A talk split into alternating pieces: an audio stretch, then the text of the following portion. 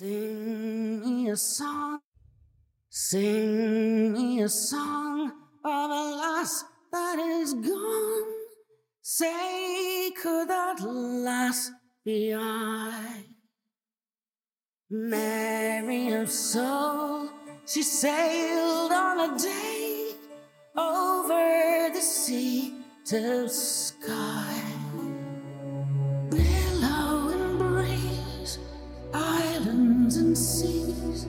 Mountains of rain and sun. All that was good, all that was fair, all that was nay is gone. Sing me a song of the last that is gone. Say, could at last be I?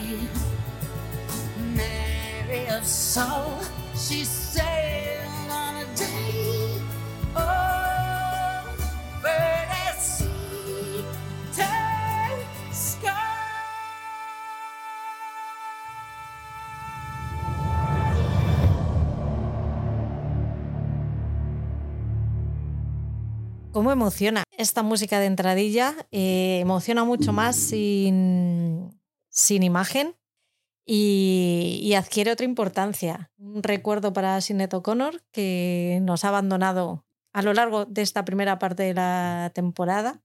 Que a ti te encanta, ¿no, Moni? Mucho, mucho. Yo le contaba a Ivo que para mí ella eh, fue parte de mi adolescencia. Cuando ella hizo el éxito total de su vida, de su carrera, que fue en el año 90, yo tendría 12 o 13 años.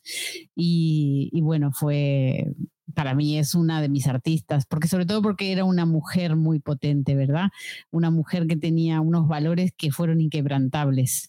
Lamentablemente también tenía problemas de salud mental que acabaron con ella, pero la verdad es que emociona muchísimo porque la, la manera de interpretar que tiene ella, esa profundidad en la emoción que le da, le da su voz, ¿no? A mí me eriza la piel cuando la escucho. Nunca pensé que dos amores de mi vida se iban a juntar, en- como en este caso. Bienvenida. Gracias, Pati. Qué suerte, qué lindo estar aquí otra vez. Sí, temporada 7, parte 1. ¿Qué te parece? Oh, impresionante lo que hemos hecho, la cantidad de capítulos que hemos mirado, eh, todo lo que hemos vivido. Ahora lo hemos vivido semana a semana, todos eh, los tres sin saber lo que iba a pasar, lo que la serie iba a decidir, ¿no? De poner, porque aunque yo me sé los libros, la serie eh, va haciendo sus, sus elecciones, ¿no? Y la verdad es que es increíble lo que hemos vivido. Yo no puedo creerlo, es un sueño hecho realidad porque que dos personas decidan compartir conmigo, eh, por doble además, eh, esta, esta locura de mirar a Outlander sin parar durante mm, cuántos, no sé cuántas semanas lo pusiste hoy, Patri, 29 creo, eh, es increíble. Yo feliz. Es una pasada. Y como hemos sido tres en este viaje, aunque en el podcast normalmente hemos hablado, en este podcast hemos hablado solo nosotras dos, el viaje lo hemos hecho tres. Y hoy, como último podcast de esta primera parte de la séptima temporada, pues le invité y me dijo que sí, vivo, ¿qué tal? Buenas tardes, buenas noches, buenos días. Hola, muy bien. Yo me hubiera gustado estar el mar, el más, pero, pero bueno, con todo lo que grabamos y con todo el tiempo y con todos los trabajos y con toda la historia y con, pues no nos ha dado la vida, no os he querido retrasar, pero yo súper contento. Súper contento de que me invites. Vengo aquí, como yo os escucho siempre, pues casi vengo como, como oyente, ¿no? Como, como fan, aquí a escucharos a, a vosotras, una tertulia más relajada. Y, y me he traído yo mi batido, me he traído mis, mis cosillas para estar pues como un fan aquí escuchándoos, escuchándoos a vosotras. Pero eh, Mónica dice, era mi sueño. Oye, Mónica, hija, no te preocupes, te voy a buscar mis sueños mejores, que esto es muy sencillo de cumplir. A ver, no os lo he dicho antes, que te- te- si son así de sencillos, te los cumplimos más a menudo, los, los sueños. Pero no, sé, una, yo sé ser pobre, ¿viste? Eh, no, ha sido una gozada. Oye, nos hemos metido en esto y ha sido, ha sido toda una diversión, pero todavía nos queda todavía para hablar esto y nos quedará, que tendremos que hablar de, de la siguiente temporada, a menos de que a Mónica se le escapen todos los spoilers eh, y digamos, pues para qué vamos a ver, eh, ¿no?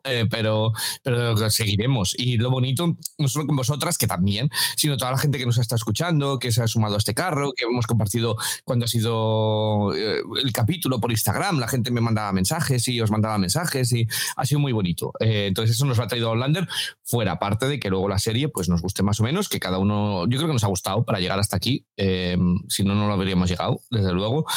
No a lo mejor al grado de Mónica, pero, pero a todos nos ha gustado a nuestra, a nuestra manera. Y todo esto, bueno, pues es, algo que vamos a guardar, ¿no? En el corazoncillo, a Outlander. Cuando, cuando seamos más mayores, Mónica nos ha dicho su edad, porque claro, cuando ha dicho ella, yo en los 90 escuchaba así, todos diciendo, tenía como 10 años, todos pensando, bueno, ha nacido Mónica. No te preocupes, lo digo claramente, tengo 48 años, soy del año 74. Es una broma, es una broma, no pasa nada, eh, que es una broma. Pero que cuando pasen a lo mejor más años, cuando pasen 10 años, y digamos, ostras, Outlander, la veamos en el, en este, vayamos por Carrefour y estén los DVDs, ¿no? De, oferta y digamos, ostras, Outlander, ¿te acuerdas de esto? que guay me lo pasé y tal. Pues, pues eso nos lo ha traído la serie, así que, así que feliz de poner el broche final a esta temporada con, con vosotras, así que muy contento. Oye, ¿cómo ha sido? ¿Cómo, ¿Cómo ha sido el enfrentarte al visionado de una serie que, al menos a mí, eh, para mí no era algo que me llamara la atención? Yo había intentado empezar a verla como tres, cuatro veces, sin exagerar, y no había sido capaz de pasar del, primer episodio. Creo que fue algo de enajenación transitoria el día que vi el, eh, la historia de, de Mónica, en plan de venga, va, a por ello. Pero no tenía ninguna fe.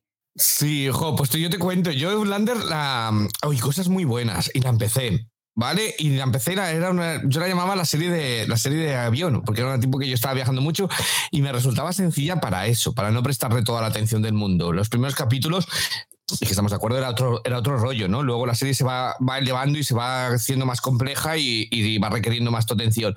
Pero me acuerdo que yo decía, está bien, está bien. Y yo dije, para mi madre, dije, esta serie de madre, este pastel a mi madre la encanta. Y mi madre, bueno, se enganchó, pero cosa mala, eh, de, de, llamarme, a decirme a las tres, llamarle a las nueve y dice, estoy dormida. Dice, ¿por qué me quedaba hasta las tres de la mañana viendo la película esta de, de Outlander? Es que está muy bien. Y luego mi madre, me la estoy viendo otra vez porque, porque ya hay cosas, salen personajes, mi madre me decía, claro, ahora lo entiendo. Dices, hay personajes y me quedo como pensando, no sé quién es este. Eh, entonces mi mamá decía, lo he vuelto a ver eh, y se ha visto varios capítulos varias veces. Entonces, bueno, pues para mí era como, bueno, pues serie de madre, la típica que se compra las novelas de romance, de ay, qué bonito, porque bueno, pues es eso. Pero luego, cuando yo escuché a Mónica, cuando empezó a hacer el blog de series conmigo, y Mónica dijo, bueno, sí, hay romance, pero Lander va de mucho más. Es decir, eso es una parte y luego la historia se desarrolla sobre muchas más cosas y me la vendió también eh, en época de series que dije, pues ¿por qué no? Vi un, su story de Instagram y dije, ¿y por qué no lo hacemos en formato podcast? Venga, me lanzo a la aventura de ver un capítulo, un capítulo al día y nos organizamos. Y bueno, pues por eso también nos hemos obligado, ¿eh? porque yo creo que si no, eh, ha habido semanas en las que vamos más ajustados y decimos, ostras, eh, gracias al podcast ha sido como, no, venga, lunes por la noche, me quedan cuatro capítulos, me voy a sentar aquí a ver cuatro capítulos. Pero yo me lo tomé con, como un poco de humor. Y, eso tengo que dar las gracias a Mónica, que nos ha aguantado, ¿no? El, el que nos hayamos dicho, esto vamos a reírnos de, de, estas situaciones y vamos a sacar punta a, a, todo ello, porque cuando a alguien le gusta mucho algo, pues también aguantar a alguien que, te, que se esté cancelando a todos los personajes todo el día, pues tiene que ser molesto, ¿no? Eh, pero, eh, pero se ha tomado con humor, eh, que es como lo hemos visto. Y al final, mira, pues nos hemos vuelto, nos hemos metido dentro de, con nuestro escepticismo, pero nos ha, nos ha atrapado a nuestra manera la la, serie, ¿no? Eso te iba a preguntar, Mónica. ¿Cómo ha sido para ti verlo con dos tocapelotas como nosotros? Bueno, eh, ha sido un desafío. Yo cuando Ivo me hizo el primer resumen, que fue en el podcast de series en realidad, me sorprendió, yo no tenía ni idea de que íbamos a hablar de Outlander y él se vio el primer capítulo y me hizo el primer resumen a su manera y yo dije, y me preguntó y inmediatamente dije, sí, ¿sabes por qué lo hacemos? Porque mm, aunque este sea el tono, eh, hablar de Outlander está bien Entonces eh, fue una forma, y mira, mucha gente se enganchó con nuestro podcast, con el podcast de, podcast en serio y en el de blog en serie desde tu punto de vista también a la serie y nunca lo había, la habían visto, o sea que hicimos un bien porque hemos eh, convertido más gente. Así que no, yo sé que eh, uno cuando ve un producto de televisión, a no todos nos va a gustar de la misma forma ni nos va a, llegar de la misma forma, por, por vidas diferentes, por experiencias diferentes ustedes, yo también soy más grande que ustedes, entonces una historia que sea tan, tan larga, que abarque tantos años y décadas de una pareja, a mí me interesa, pero porque yo ya tengo también mis años de experiencia. Entonces, entiendo que no es para todo el mundo o que a veces no es el momento de las personas para verlo, pero siempre lo voy a recomendar porque es una, es una, es una serie que está viva, siempre digo lo mismo. Eh, Diana Gabaldón está viva, todavía está escribiéndola, falta un libro, em, todavía no sabemos el final de la saga, entonces eso engancha muchísimo porque además de ser em, eh, es apasionante, atraviesa muchos hechos históricos, eh, además de la vida de ellos, por ejemplo, por supuesto de Jamie Clare, que para mí son su historia es lo, central de la, de la saga y, y también lo que más me gusta en mi caso, pero hay gente que se acerca por otras cosas también, por lo histórico o por, el salseo también que hay, porque tampoco no es una cosa que sea como romántica todo el tiempo y ay, qué amor y que no sé cuánto es, eh, tiene otros ingredientes. Nos enseña muchas cosas también, nos enseña a curar heridas, nos, eh, no tiene vergüenza de hablar de ciertas cosas, también presentó el sexo en un momento eh, lo, presentó de una manera diferente a como estábamos acostumbrados a, verla. Y, bueno, siempre que haya una mujer tan fuerte eh, y que sea el centro de una historia, a mí me, atrae muchísimo. Y bueno, así que yo para mí fue una experiencia distinta porque yo estoy acostumbrada a estar en los ambientes del, fandom y el, el, fandom está totalmente convencido, no hay que convencer a nadie y todas vamos a lo mismo. Entonces fue como diferente. Fue como intentar convencer a unos amigos de que por qué me gusta tanto esto. Lo que, yo decía que es una suerte para mí porque no todo el mundo está dispuesto a verse 80 y no sé cuántos capítulos de Outlander solo para hacer un podcast. Entonces, eh, a mí me, sorprendieron me gusta porque veo vuestra visión, veo, veo también en lo que puede haber fallas eh, en la serie, ¿no? Y, puede, y en la historia mismo, pero bueno, eh, yo soy un amante de, los libros, además de la serie, y entonces eh, para mí es una gozada la, comparar la serie y comparar las diferentes visiones de los dos, ¿no? A mí me pasa un poco, y yo creo que a los escuchantes de blog en serie no les, no les parece rara porque ya están acostumbrados a nuestro tono, pero yo creo que a Ivo también le pasa un poco que a mí por mucho que me guste una serie, siempre, siempre le, saco punta y siempre tengo el comentario ácido y tal. Entonces, a mí me puede encantar algo y aún así soy capaz de hablar de ello desde un punto de vista no romántico. Entonces, eh, creo que, y esto ya lo hemos comentado más veces, que era uno de mis miedos el, acercarme, a, el acercarme a esta serie, hacer siete podcasts, que llevamos ya siete programas, con este tono para un público que está tan dentro y que es tan fan y, tan, y va tan a saco. Y antes estaba hablando un poquito con Nico y decía, al principio me costó cogeros por eso, ¿no? Porque no es el típico podcast de Outlander que, entre comillas, y entendedme la expresión, en el que babeamos por todos los personajes y por todas las tramas. No sé si a ti te pasa un poco, Ivo. Eh, bueno, sí, claro, no es muy distinto, es lo que es lo que hablábamos, hay que copiarlo el punto también. Hay que sabernos reír de nosotros mismos, ¿vale? Y, yo creo que también lo hacemos desde el respeto. Vamos, que aquí tenemos a, Mónica una friki absoluta y, la, y lo respetamos. Y a mí me parece súper guay. Y ella ha dado su visión de, mira, pues esto pasa en los libros, esto pasa así, esto pasa así. Y, nos, ha, nos ha ampliado también las miras, porque ha habido muchas veces que ves solamente la serie y los que sois muy seguidores y habéis leído todo y demás, le pasáis por alto algunas cosas a la serie cuando decimos, oye, mira, esto no, esto no hay por dónde cogerlo. Y Mónica dice, no, es que en el libro aquí lo han cortado y es cierto que a lo mejor así. Entonces yo creo que, yo creo que lo hacemos siempre desde, desde el respeto. Hay que pillarnos el punto, pero a mí hay que pillarme el punto en general en la vida, siempre. Eh, porque si no, pues soy capaz de sacar de, los, de sus casillas a todo, a todo el mundo. Pero no, me alegra a todos los que nos han, que nos han estado escuchando. Y, y es eso, que por mucho que nos guste algo y seamos super fans, también hay que saber tener un punto crítico, que creo que Mónica lo tiene, eh, está muy bien, de decir, esta es la serie de mi vida. Pero es verdad, esto no estaba bien. Para mí, por ejemplo, es Buffy. Eh, y voy a convenciones y tengo todo y he pagado dinerales por ver a los actores eh, y me apasiona y me encanta. Pero hay cosas de Buffy que yo digo, madre mía, la, violación, por ejemplo, de Spike a ella es como no pintaba nada y ojalá lo hubieran quitado. O algunas cosas que dices, ¿en qué momento, no? esto no pasa nada por ser crítico con la gente a la que se admira y, que y los productos a los que se admira. Entonces, por eso, por eso está, está bien y no quita que seas menos fan, vamos. O sea, que, que me alegro que Nico nos haya pillado el punto al final. Sí que le costó, ¿eh? sí que le costó. Porque los mensajes al principio de Nico eran más enfadado de no me puedo creer que esto y luego era como, vale, venga, me lo estoy tomando a risa. Entonces, también lo hacemos desde el humor muchas veces, o lo intentamos. A estos chicos, a Ivo Delgado y a Mónica, ¿dónde podéis encontrarles? Pues sobre todo en Instagram y en, y en Twitter. Ivo, ¿tú eres crítico en serio? Crítico en serio. Mónica, ¿eres Monitini Series? Con dos T's. Sí. Y en Twitter igual. Me parece que habéis hecho un, un Twitter ahora nuevo para, para el podcast. No, a ver, a ver, eso lo hice yo en sus, cuando empecé el podcast, dije, bueno, pues voy a coger el nombre, porque nunca sabes, ¿no? Dices, bueno, pues empezamos el chisme, hice podcast en serio. ¿Lo utilizo? Pues no, la verdad. Eh, pero, pero como crítico en serio, me llegan a veces, si alguien me escribe una notificación, pues respondo y tal, pero no solo no suelo subir nada, ¿vale? Eh, entonces, eh, lo que es eso es crítico en serio, ahí es donde, donde estamos de manera más, más directa, ¿vale? También estamos en vuestro grupo, en vuestro grupo de Telegram, ¿vale? Todo el que quiera en el grupo de Block en Serie, ahí estamos también. O sea que con etiquetarme y decirme si alguien quiere contactar conmigo, ahí hablo sin problema, vamos. Yo, yo por donde me lleguen las notificaciones intento responder, ¿vale? Eh, otra cosa es que soy muy malo también con estas cosas, ¿vale? Para responder, pero yo lo intento por todos los sitios. Le pongo el corazón, sí.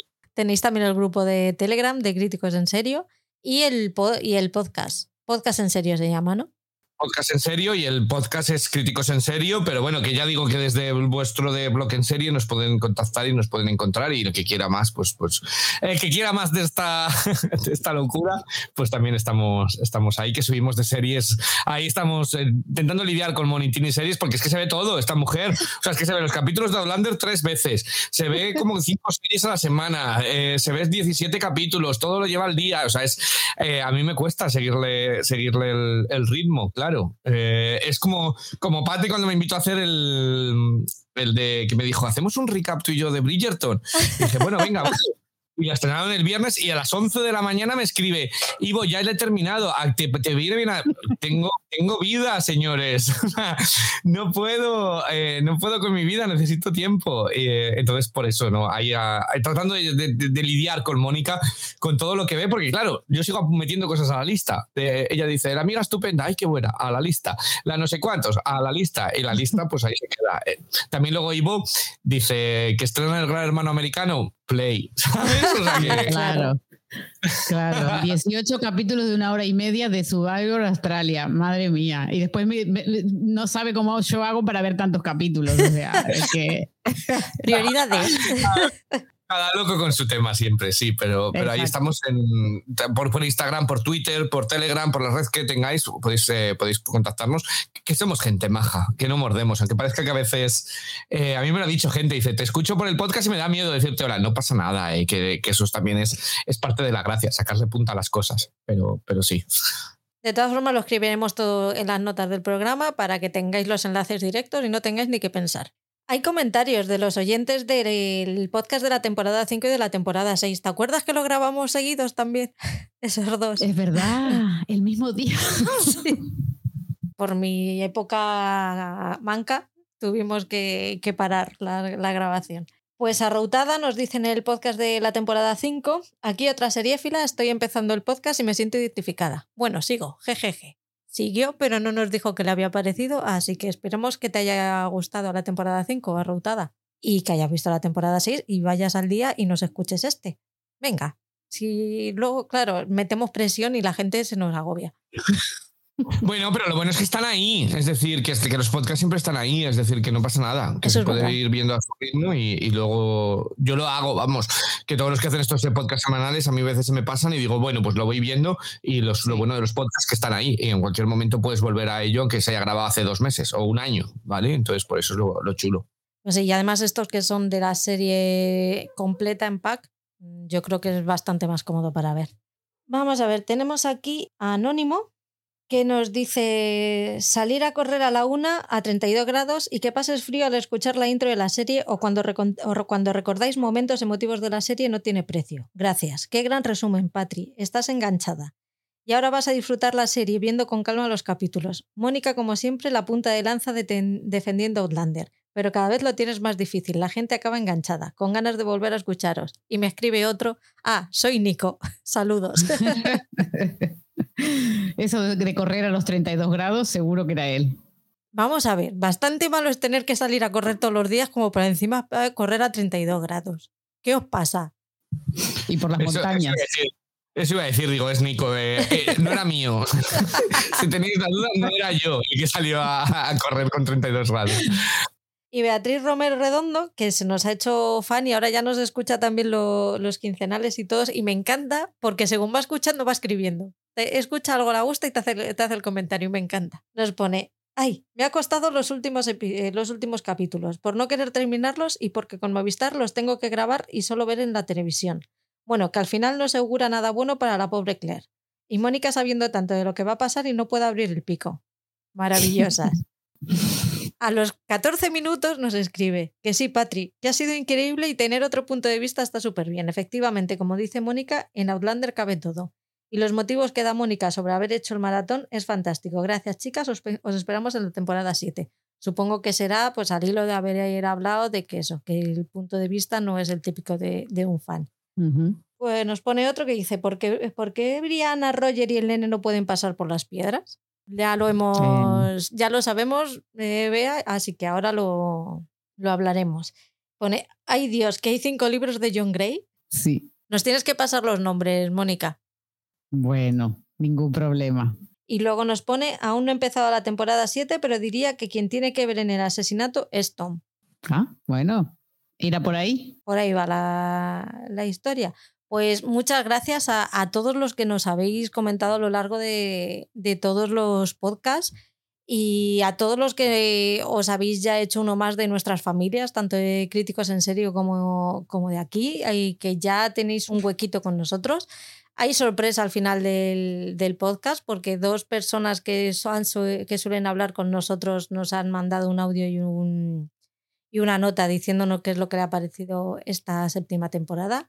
Así que si los queréis escuchar, esperad al, final del resumen para que ellos nos digan qué les, ha, parecido.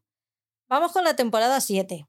Para mí la séptima temporada es sobre todo luchar en la guerra por el futuro de bienestar de su hija en contra de su hijo. Es un poco el, resumen que he hecho de la temporada que al final Jamie se ve entre la espada y la pared, ¿no? Entre, entre su hija y su hijo. Totalmente, es, es, un poco así, es más o menos la trama de Jamie es esa, ¿no? Él tiene sus, sus siempre tuvo sus, eh, sus ideales, ¿verdad? En, eh, con respecto a la corona inglesa y ahora se ve otra vez eh, con la oportunidad de luchar por una libertad que en Escocia no la pudo conseguir.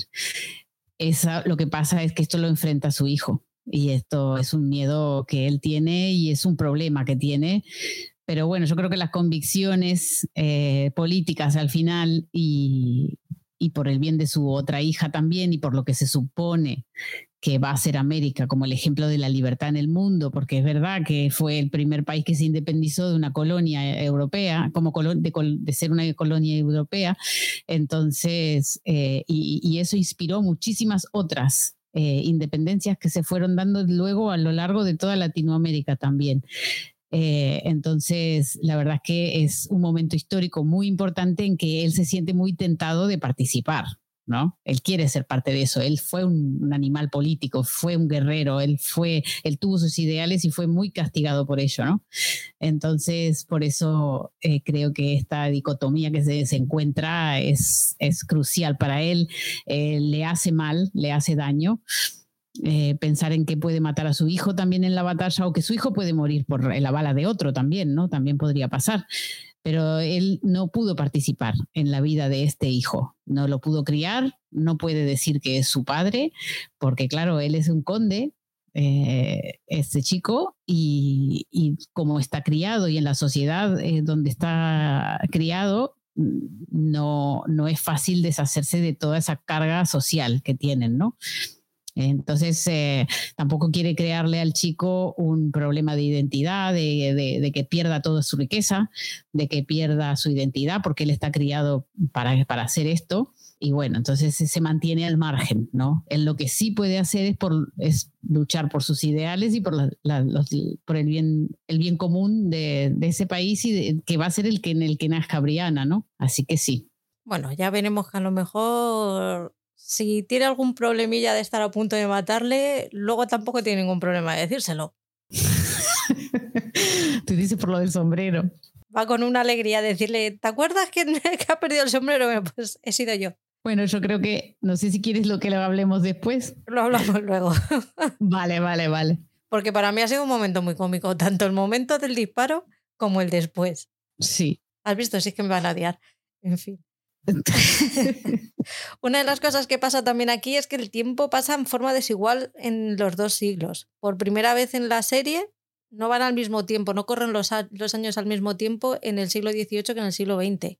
Adelantan un poquito en el siglo XX. Pero en los libros sí que se mantiene, ¿no? Sí, en los libros sí. Lo, lo que, o sea, eh, lo que pasa en esta temporada es que en esta parte de la temporada ya pusieron todo lo que pasó en la trama del siglo XX. Sin embargo, en la del trama del siglo XVIII la contuvieron un poco. Entonces, em, eh, por eso es que nos parece que están desfasados. Eh, pero en realidad, si hubiéramos llegado al final de la trama de Jamie Claire también, hubiéramos visto que más o menos están en el mismo momento, están a 202 años de diferencia. Eh, Jamie, Claire al final del libro están a mí en el 1778. 1778, si digo bien, y Roger y Brianna están en el 1980. O sea que está ese gap de diferencia de 202 años como de momento ha sido así, ¿no? La, diferencia de tiempo. No sé a ti qué te parece, Ivo, que yo sé que es tu personaje favorito, Claire, pero a mí me parece que en esta temporada eh, nos encontramos a una Claire más madura, con más, más mayor, como con menos ganas de hacer el tonto, como había podido tener hasta la sexta temporada, en la que ya la violaron 25 personas y dijo, bueno, a lo mejor me tengo que relajar.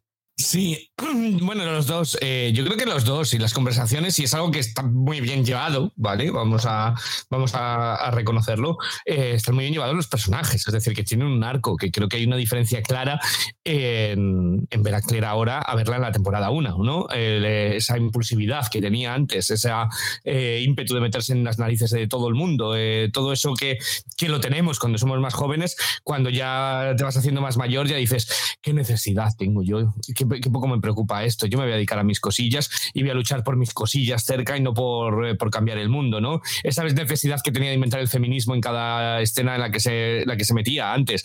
Entonces, eso es algo que me parece muy guay de la serie, de verdad. Eh, yo voy a hablar de la serie, claro, porque los libros no los he leído, entonces desconozco si los llevan igual, ¿no? Pero creo que está muy, muy bien escrito eso, ese paso del tiempo y también el paso de, la pareja, también, ¿no? Las conversaciones entre ellos ya no son tan lamigosas, siguen siendo igual de lamigosas, ¿no? Eh, no, no los vamos a, evitar pero ya, ya, hablan de temas más profundos, ¿no? más, eh, más eh, con la edad, ¿no? menos, menos impulsivos. Y eso es algo que creo que la serie sabe llevar muy bien. El, el arco de los personajes, ellos dos, lo saben mantener Gran parte de ello, y es eh, algo que comentábamos, que, que Outlander no es simplemente una serie mm, en la que ellos son, los, son el centro, porque creo que eso les hubiera agotado. ¿no? Nos hubiéramos acabado eh, sobresaturados de ellos, sino que nos saben dar más trama, nos saben abrir a más personajes, a más conflictos, a más cosas, y eso les ha permitido aire a estos personajes, a Claire y a para, para ir evolucionando. Y, y, es una de las cosas que a mí más me gusta, ¿no? Porque es verdad que a lo mejor las hemos visto seguidos eh, y lo ves más claro, ¿no? La evolución, pero si ahora te paras a pensar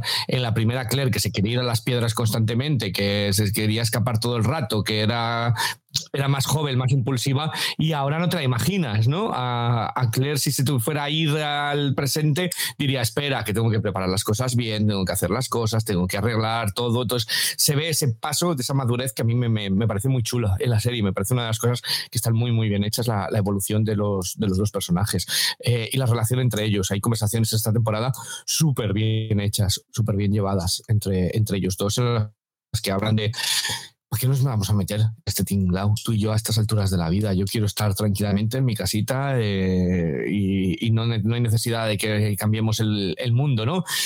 Acordaos de Jamie Claire que iban a cambiar la historia, o sea, no el mundo. Iban a, al principio era como tan impulsivos que querían cambiar la historia.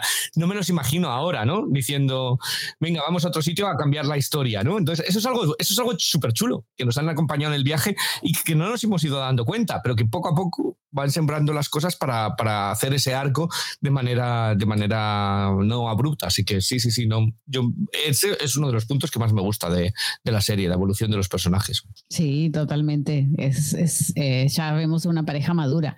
Es eso, es eso eh, que, que, además ellos ya tienen las cosas claras, ya no hay nada que decidir si me quedo, si me voy con Frank, si me, el mundo es mejor en mi siglo y no sé cuánto.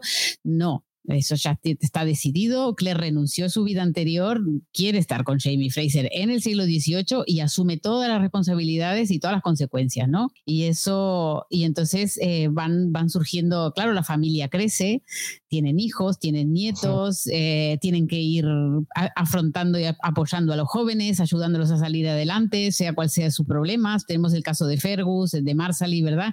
Tenemos el caso también de, de, Brianna y Roger, que, que, que los tuvieron que ayudar a adaptarse en el siglo XVIII.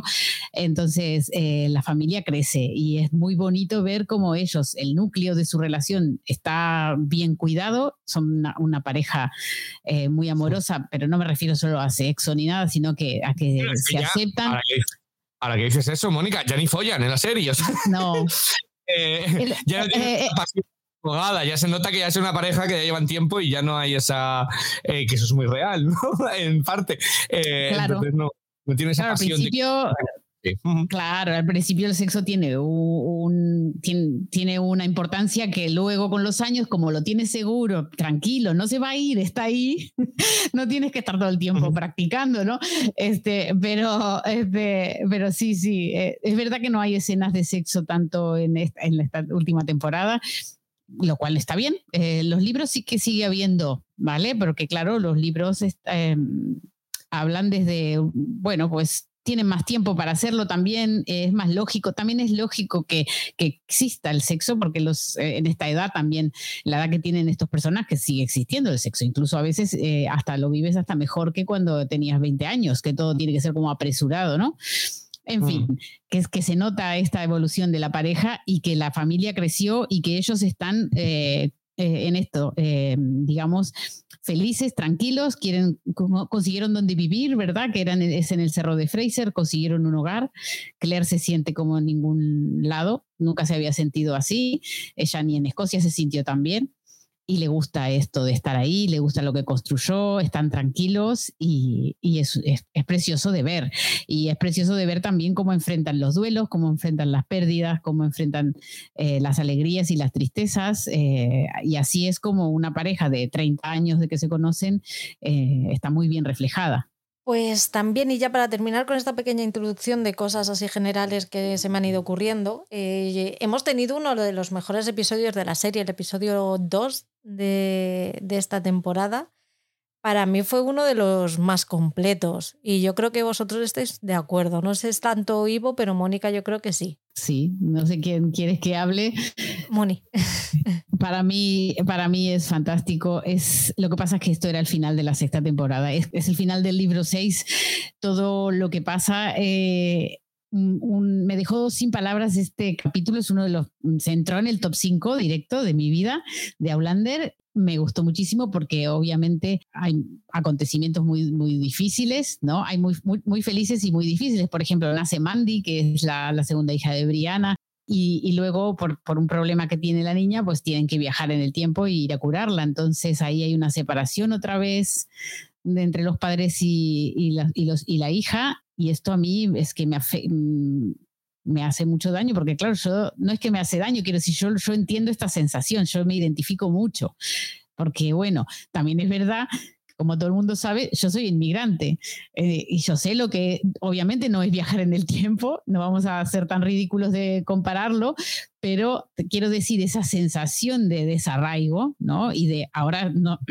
y de ahora no sé cuándo voy a volver o no sé cuándo te voy a volver a ver, pues a mí eso es que me, me, me toca el alma me toca la fibra. Entonces, eh, de verdad, eh, yo creo que es un capítulo súper completo, muy de Aulander, eh, con aquella escena entre Jamie y Claire llorando por haciendo el duelo, ¿no? Justamente lo que estábamos hablando de que, de que perdieron a su hija, ¿no? Y perdieron a los niños y perdieron a Roger Mack y, su familia se redujo otra vez y no los van a poder volver a ver. Entonces, eh, pero tú sabes que era para el... Ellos como padres saben que era lo mejor para, para sus hijos y entonces eh, pues hay que hacer ese sacrificio. Y, y- bueno, es un poco también el, como cuando un hijo se va de casa, ¿no? Es eh, el nido vacío. Eh, así que para, por eso digo que para mí es una serie en que como toca tanto, no es solo el principio, el amor, el enamoramiento, sino todo lo que viene después en una pareja, ¿no? Todo lo que vas a vivir con esta pareja. Sin embargo, que lo vives en el si sigues con esta pareja, ¿no? Pero las parejas que se rompen a lo mejor y vuelves a empezar y vuelves a empezar el principio que es el enamoramiento, el no sé qué, el no sé cuánto, pues a lo mejor no, no lo vives con esta intensidad, estos cambios, ¿no? Así que por eso a mí me parece un, un gran capítulo. Fue un capítulo largo que, que tiene todo lo que Aulander necesita. ¿A ti también te lo parece? A mí me parece un, buen capítulo, me parecen mejores los primeros capítulos de la temporada que los últimos, pero por eso precisamente, porque siempre lo hemos, lo hemos mencionado varias veces, ¿no? Que como Bando Aulander, que es el espíritu normal, ¿no? Eh, primero te es una introducción, te van presentando, te van poniendo las fichas sobre el tablero y luego van moviéndose las fichas y luego pegan esos giros y pegas a eso grande, ¿no? Entonces, siempre lo hemos dicho que al principio ha habido las temporadas hay que hacer ese esfuerzo al principio de decir, venga, han llegado a Francia, vamos a conocer quién está viviendo en Francia, vamos a conocer los personajes, vamos a conocer las interacciones y luego lo vamos a disfrutar un montón cuando ya esté todo, todo puesto. Claro, como esta ha sido la temporada, lo que decía Mónica, que los primeros capítulos los han dedicado a cerrar la temporada 6, como si dijésemos, pues eh, los hemos disfrutado un montón, porque eran eh, capítulos de temporada final. Los primeros era cada, cada capitulazo, parecía un capitulazo de temporada final. Luego nos han puesto las fichas sobre el terreno para como si dijésemos la séptima temporada. Entonces, por eso luego hemos tenido que irnos asentando ¿no? en, en todo lo que iba pasando hasta, hasta la batalla de, de Saratoga. Pero yo lo sé, los disfruto un montón, todos esos primeros capítulos, la verdad. De hecho, yo decía, ostras, como cada capítulo lo hayan condensado así de bien, tenemos la mejor temporada de Outlanders, ¿no? Eh, porque los primeros pasaban mil cosas. A los que nos gusta eso, eh, que pasen muchas cosas y nos da más igual lo amigoso, las escenas largas entre Jamie y Claire, todo eso, claro, ha sido una gozada todos estos primeros capítulos, porque pasaban mil, mil y una cosas. De hecho, en el segundo capítulo aparece el oro de Yocasta y es como, bueno, ya os lo contaremos, que no, que, no- que hay, hay tantas cosas que cerrar aquí ahora mismo que simplemente te dejamos ahí que está el oro, ¿no? Eh, y ya volveremos a él. Entonces, eh, yo lo he disfrutado mucho, ¿vale? La- la- estos primeros capítulos. Y el segundo, claro, ahora los tengo todos un poco en un borrón en mi cabeza, ¿vale? lo que tiene verlos eh, así que- que los tengo todos, digo, ¿qué pasó exactamente? Entonces tengo mis notas y ahí digo, no, sí, el segundo, el segundo estaba muy guay, que además empezamos cerrando con todo lo que había pasado con, con Malva, ¿no? En, o, o fue el segundo? Sí. Segundo, sí, Sí, el no, segundo, no, ¿no? eh, bueno, en el segundo, en el segundo es cuando ya. Sí. Sí, cuando cuando sabe quién mató.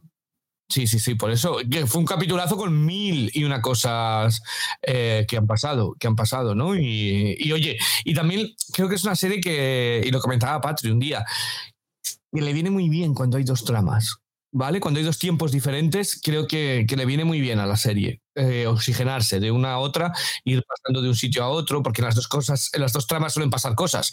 Entonces, eh, me viene bien que se vayan Roger y, y Brian a otro lado para que veamos cosas, que nos cuenten cosas diferentes, que no sea solamente una, una, una historia. Así que creo que es un, un capitulazo el, el, el 702, vamos, el, el segundo capítulo. Mm. Pues vamos a cerrar la temporada 6 con Brianna y Roger yéndose a, conseguir hacer pastor a Roger por fin. Están todavía en el siglo XVIII. Allí se encuentran con Donner y en la parte de esta que es todo bondad de Roger. Y lo que quiere es ayudarle, él le pide ayuda para volver otra vez a, a su siglo. Él eh, se lo comenta a Brianna y Brianna le tiene que recordar que, oye, que es que se portó muy mal con su madre él le dice que bueno, que no la violó, dice ella, pero tampoco la ayudó. O sea, que ahí tienen ellos un, un pequeño rifirrafe y para que para que Brianna no se enfade, le termine diciendo, bueno, venga, no le ayudo, pero rezo por él, ¿vale? Que rezar por una persona yo creo que ha ayudado a cero personas en la historia moderna. Anterior no lo sé, pero moderna yo creo que ha, ha ayudado a cero personas. Y yo creo que de Brianna y Roger no me acuerdo, fíjate, ni de cómo volvían otra vez al cerro después. Porque sí que luego ya en el siguiente episodio ya están todos en el cerro, que es cuando nace Mandy y pasa la enfermedad, pero bueno, eso lo quiero hablar un poquito más cuando hablemos de, de Jamie Clare. Entonces yo creo que de, de, Roger, al final, no me acuerdo, fíjate si le llegaron a nombrar pastor o no. No, no le nombran. No, ¿verdad? No. No, tampoco muestran ¿eh? cómo llegan al cerro ni nada, simplemente está aquella escena en que Roger le dice a Wendigo Donner que no lo, que, bueno, que lo, al principio lo quería ayudar, pero al final no lo ayuda. Y este se, lo, se acuerda, ¿no? De esto, desde luego. Y mientras está pasando esto, pues Jamie y Claire están, están separados, porque si recordamos, eh, iban a llevarla a la cárcel a la ciudad porque la habían acusado de haber matado a Malva. En un momento dado eh, los separan, entonces él tiene que ir a buscarla. Ella está en una, en una celda esperando a ver qué va a pasar con ella. Está asustada porque sabe que viene la guerra y que puede pasarse muchísimos años ahí metida. Pero al final goberna el gobernador inglés tiene, necesita ayuda con su mujer, ¿no? Y se la llevan al barco. Allí ella intenta hacer ver a todo el mundo que no es culpable, tiene conversaciones con, con, la mujer que está muy preocupada por que una asesina le esté llevando el parto. Al final consigue ponerse en contacto con, con este hombre, siempre se me olvida, con Christie. Y Tom Christie se pone en contacto con Jamie y conseguimos, eh, yo creo que es para mí el reencuentro más bonito entre Jamie y Claire de las siete temporadas. Por lo menos el, es el primero que a mí me ha llegado, que lo estuve viendo, me puso blandita y no estuve pensando en mis cinismos habituales.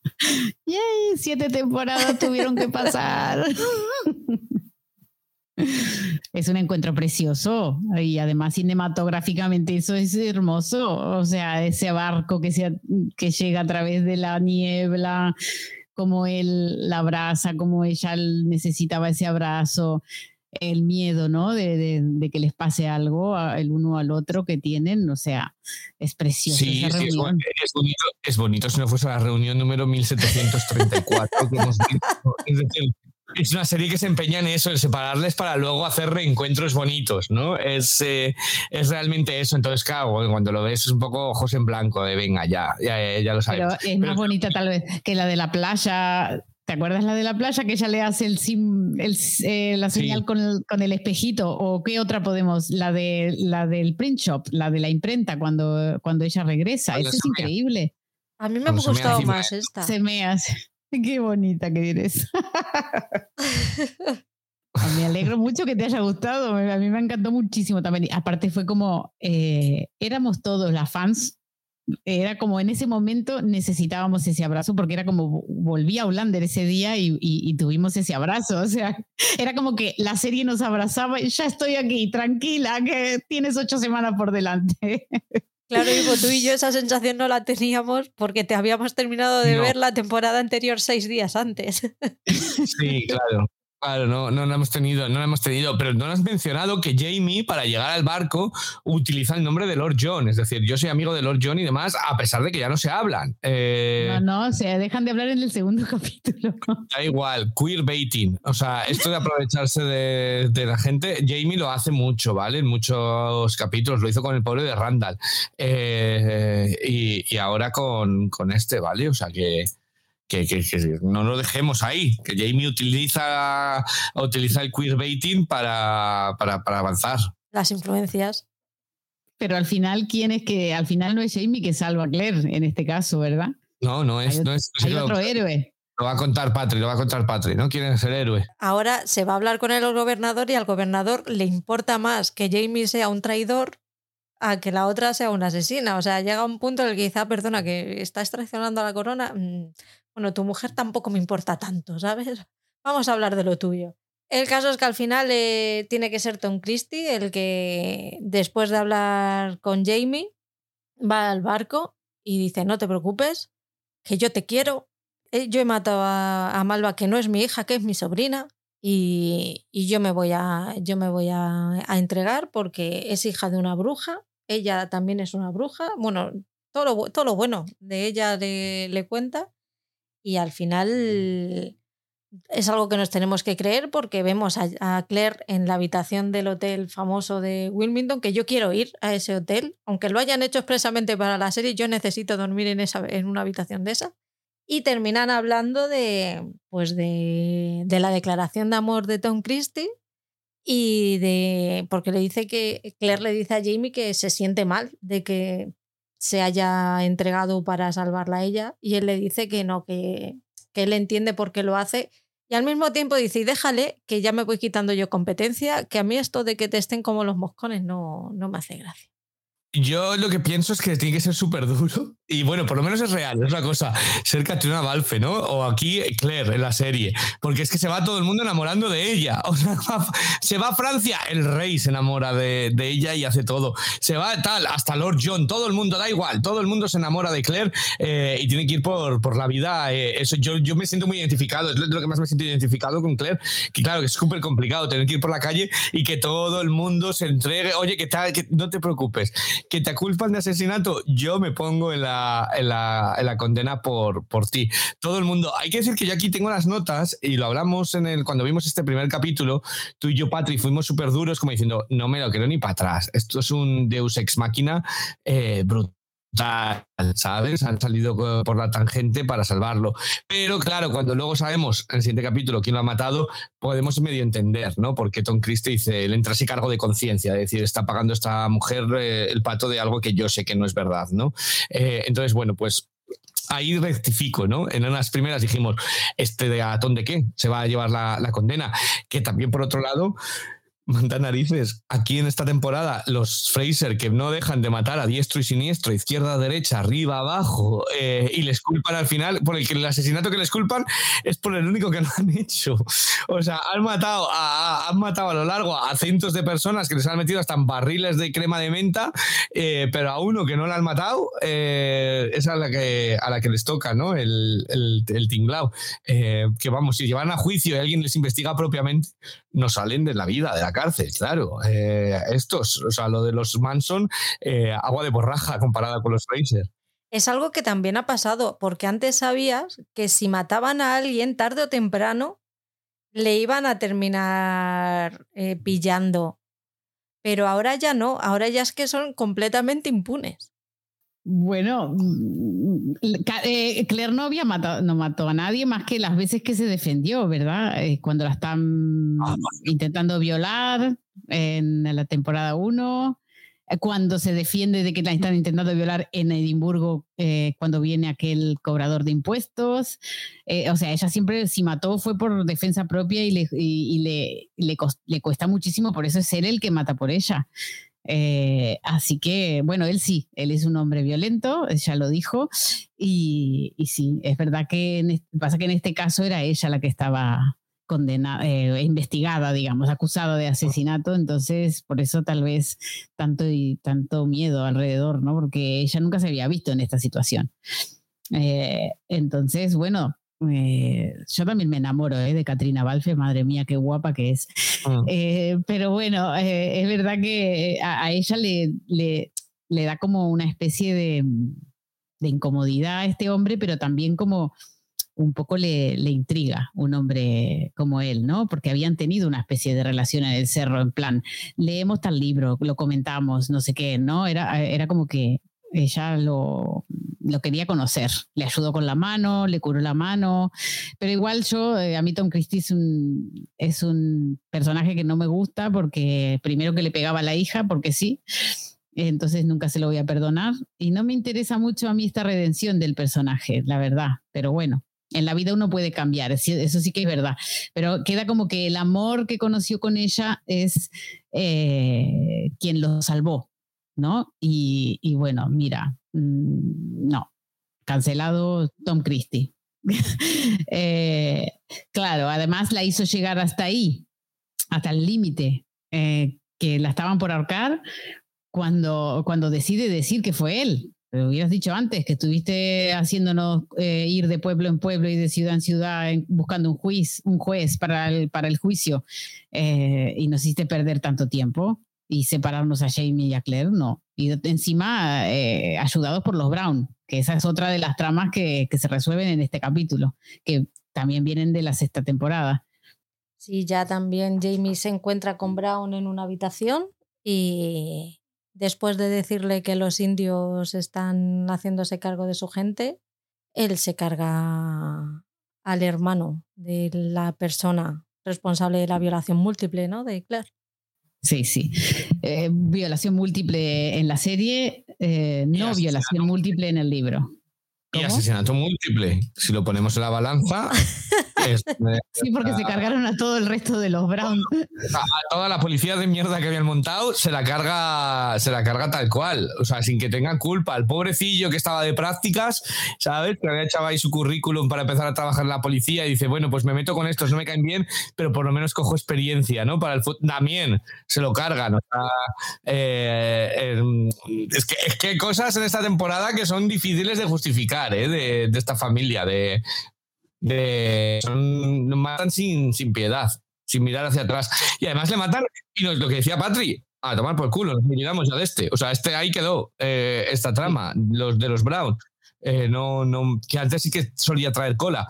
Bueno, veremos. A lo mejor, tal y como decía Gabaldón, a lo mejor en la temporada 9 vuelven a aparecer el fantasma de. o el, o el nieto que no que se había quedado sin morir en esto. Cuando tú no ves el cadáver aquí, sin la cabeza cortada y con una ristra de ajos metido en el ataúd, eh, esto cualquiera puede volver. O sea, yo tengo experiencia en, esperanza en Gaylis que vuelva, pero bueno, esa es mi esperanza. Ay, ojalá. Pero no creo.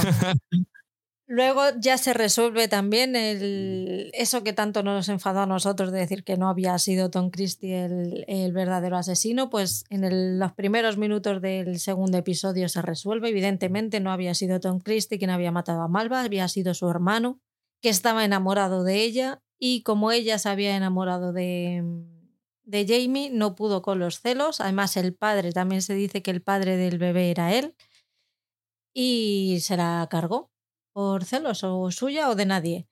Así que estaba hablando con Claire, las cosas se pusieron feas y ¿qué hizo Ian? Pues tiró de flecha y se le cargó. En complicidad ahí con la tieta, con la tía Claire. Estaban ahí los dos intentando hacer algo con el cadáver y vieron que los hacía con ello. Llegó la señora Bach y dijo, anda, venga, que os ayudo. Ay, la señora Bach. ¿Qué os parece esta resolución del asesinato? A mí me parece fantástica. Ese era un maltratador, violador, abusador. Eh, si, no es de, si no eres mía, no eres de nadie. Eh, y mató a su hijo y a su hermana. Así que nada, viva Ian. Muchos Ian tendría que haber en el mundo. Bueno, Ian está, está desbocado esta temporada. Ian es un asesino, claro, vamos. Eh, al juicio con Claire yo le llevaba, o sea, ni juicio ni leches. Y luego la, y la, y la pobre señora Van, ¿cómo les ayuda? Eh, es que, es que les ayudará por miedo, claro, vivir amenazada. No dejan de matar a la izquierda a la derecha como para tener que estar acojonada si dice algo. Eh, entonces, eh, bueno, lo han resuelto, por lo menos por lo menos nos lo, han, nos lo han contado. A mí me parece también un poco forzado, ¿no? Que él de repente llegue, se pongan a llorar y se lo cuente todo como... Me recuerda a estas películas en las que el malo en la última escena de la peli con una pistola le coge al bueno y le dice, mira, te he traicionado por esto, esto, esto, esto, esto. Y dices, mátale y punto. ¿Para qué le vas a contar toda la historia de por qué lo has hecho si le vas a matar? Pues esto es igual, ¿no? Eh, este cuenta todo, quizá por cargo de conciencia, eh, Alan a Claire. Pero bueno, oye, por lo menos nos lo han resuelto y así ya está. Eh, a otra cosa. Es una pena porque Malva yo creo que era un personaje que nos podría haber dado mucho, mucho de sí, ¿no? Más, pero bueno, es lo bueno, es lo bueno que tiene también esta serie, que parece que te está construyendo un personaje y de repente te lo cargan. Eh, con lo cual no te lo esperas y por eso tienes efecto, ¿no? Las, los, giros, que no nos lo esperábamos. Eh, pensábamos que iba a ser una villana de cara de golpe contra Claire y de repente fallece, ¿no? Eh, pero bueno, yo sigo pensando que fue Claire la que la mató, pero bueno, eso no me lo, no me lo sé Eso es mi, mi teoría. Al hilo de esto que dices, yo creo que no va a ser la primera vez ni la última que a lo largo del podcast digamos que hay una resolución muy forzada, porque yo creo que una de las cosas es al tener que correr tanto, hay muchas resoluciones que han tenido que cortar y tirar a lo siguiente y hay que hacer saltos de fe y decir, bueno, vale, nos creemos que, que, ha pasado esto para poder cerrar a la siguiente. No sé vosotros, pero yo me siento un poco como entre dos aguas, porque en otras, eh, en otras temporadas decía, jolín, estáis siendo demasiado y estáis alargando muchas situaciones que se deberían solucionar en menos tiempo. Y esta temporada me está pasando un poco lo contrario, es como necesito que le deis un poquito más de tiempo para poder llegar a empatizar con los, con los personajes. O sea, ni una hora y veinte para el episodio del reencuentro de Jamie y Claire con 20 minutos de sexo. Todavía no lo superamos a eso, por favor. ni ahora el cerrarnos a lo mejor tramas mm, tan rápido, que entiendo por qué es, pero que se me queda un poquito corto. Sí, yo creo que eh, a mí me parece lo mismo en, porque pero es eso, es lo que tú dices, tuvieron que, lo que hubieran hecho en cuatro capítulos, lo tuvieron que hacer en dos. Claro, es que mm. entonces eh, a nivel de cómo organizas y cómo metes tanta información, es verdad que se ve un poquito forzado todo. Sobre todo lo de Alan. A lo mejor es por el efecto maratón, pero agradezco más esto que un capítulo en el que Claire anda andando por una isla desierta durante 40 minutos, ¿sabes? O sea, prefiero esto, que nos lo corten así, esto así como puntos, es lo que ha pasado. O la cabaña, o sea, yo sigo teniendo pesadillas con esa cabaña. Cada vez que les veo que van caminando hacia una cabaña, digo, no, por favor, no volvamos a otro capítulo de estos embotellados en los que, en los que todo pasa. Pero, pero es cierto, es cierto que hay resoluciones que es como, bueno, muy rápido. Nos lo, nos lo han tardado mucho en construir y nos lo, nos lo han dicho, venga, pues esto era, era así, la resolución. Eh, tiene su explicación, ¿no? Como dice, y lo bueno de haberlo hecho con Mónica es que nos lo ha explicado y lo bueno, pues lo pones en, contexto y en entendimiento, ¿no? Pero es verdad que queda fuerte, queda brusco. Brusca es la palabra, ¿no? Queda muy brusco el final de pum. Y esto se resuelve así. y fue, fue Jamie le mató, punto. Eso me decía mi madre cuando me contaba un cuento y me decía, decía miraba la hora y decía, bueno, y al final este muere tal, tal, tal, a, a dormir. Pues algo así eh, es, ¿no? El, ¿cómo, lo han resuelto? Brianna y Roger tienen a Mandy eh, hay momentos súper bonitos de la bebé con Jamie y con Claire. Jamie se la lleva al establo, le enseña los caballos, le cuenta cómo le va a enseñar a montar cuando sea mayor. Claire se la lleva a su consulta y la, la empieza a enseñar todo lo que tiene, empieza a hablarle de todo lo que hace, de lo que le gustaría ser para ella. Y como todo en esta serie, cuando te lo pintan muy bonito, es que algo malo va a pasar y Claire descubre que está enferma del corazón, le mira los dedos y sabe perfectamente el tiempo que le queda de vida, como diría Ivo, y le dice que en el siglo XVIII no, pero en el siglo XX tiene solución y Roger y Brianna deciden volver otra vez a viajar en el tiempo hacia el siglo XX. Sí, eh, bueno, es la segunda vez que veremos despedirse. No nos olvidemos de aquel capítulo rellenazo que nos metieron de ellos despidiéndose para luego viajar eh, literalmente tres centímetros a la derecha, eh, que es lo que, lo que hicieron, que dijimos, ¿esto para qué? pero este mm, sí que es verdad que está mejor escrito, ¿vale? Sí que es verdad que las despedidas son más sentidas, que ya no parece esta ronda de... No parece... Es que aquel capítulo en que se despedía parecía como cuando te vas de una fiesta en casa, en las casas te vas uno a uno de, oye, mira, no, ya te llamaré, vale, venga, ya hablamos. Y este sí que yo creo que sí que se ve el peso, ¿no? Hay un, hay un pozo, eh, también la razón por la que se van ya es como más de fuerza, ya es sentida eh, y ya creo que todos los personajes entienden que ha llegado el momento de despedirse y, y por eso, bueno, luego tiene una escena para mí una de las que hemos hablado, ¿no? Una de las más bonitas en las que, bueno, pues Claire dice, es que no han muerto, pero para mí ya han muerto, ¿no? En parte, o sea, ya no sé cuándo les voy a ver y no sé si les voy a poder ver. Eh, entonces es como una gran despedida y, se, siente, ¿no? En la despedida entre ellos se siente realmente eso. Eh, además, todos con un eh, como dijéramos, con un paralelismo con, este, ¿no? El de Disney, el de Mickey Mouse, eh, con el lugar más feliz del mundo y hablan del futuro y tal. Entonces, creo que realmente está bien, este, está, está muy bien, muy bien escrito, ¿vale? Está, y la, razón es peso, ¿no? Eh, decir, bueno, pues es verdad, realmente no pertenecemos aquí y no vamos a dejar que la niña muera por capricho nuestro cuando, cuando es verdad que, que perecemos al, podemos viajar a nuestro tiempo, intentar salvar a nuestra hija, pues, pues ya sería mucho capricho quedarnos aquí por, por y, y, sacrificar a la hija, ¿no? Entonces se entiende todo, se entiende todo el por qué volver, se entienden todas las cosas y, a mí me, me, gusta mucho y creo que estas de las que se sienten, estas las que, a ver, a mí no me, no me ha emocionado esta serie, lo siento, no, yo tengo el corazón más duro para estas cosas, pero, pero entiendo al que la haya emocionado porque está, está bien hecho, ¿vale? Eh, está bien hecho. Sí que es verdad es eso, que Claire es que es maravillosa, o sea, es que le pone ahí, oh, tiene una rima en el corazón de no sé qué, no sé, es fantástica. Ni rayos X ni nada. A partir de ahora en todas las clínicas deberían tener una Claire que te pone la mano por encima y te dice ¡Brum! te quedan dos meses de vida. Eh, así que, así que, no, es, médicos, está muy bien. Los médicos, los médicos, antes eran mejores médicos porque no, no, existían los rayos X, ni la paraclínica, ni los laboratorios, ni los tags. Y entonces solo con ocultarte por lo menos un diagnóstico de, de, una enfermedad cardíaca la podían hacer, sí. Sobre todo porque Claire esta enfermedad. Google. Claire inventó Google. O sea, tú a Google le pones y le dices, tengo los dedos azules y te dice, te quedan dos meses de vida. Eh, pues esa es Claire, ¿sabes? Tú vas a Claire y le dices, hola, mira, me ha salido esto que me he cortado con un folio. Y te dice, bueno, eso se te va a infectar, se te va a pasar la sangre al no sé dónde. Tienes una parada cardíaca y además veo que en el ojo izquierdo no lo cierras del todo nada, eh, te da la extrema unción al momento. Y lo peor es que la desgraciada acierta, ¿sabes? Que el personaje que ella le dice, te quedan tres segundos de vida, le quedan tres segundos de vida. O sea, va a morir en ese mismo capítulo. O sea, que, encima acierta. Pero pobre Claire, decirle eso, a, tú imagínate decir... Tú imagínate decirle a tu hija que su hijita se va a morir, que es, es tu nieta. O sea, eh, como médico debe ser terrible, ¿no? Tener que, eh, decir esta mala noticia y que, bueno, la consecuencia directa de este problema es que vas a perder a tu hija. Se va a ir y nunca más la vas a ver, como si se muriera. Entonces es, es un momento que está cargado de emociones en, en todo sentido. Qué lástima que no pudimos disfrutar de más tiempo de ellos en el cerro con Mandy y, y, no, esto en el libro es igual de rápido porque eh, la niña nace y a los pocos días empieza a notar los síntomas, ¿no? Entonces eh, es así de duro.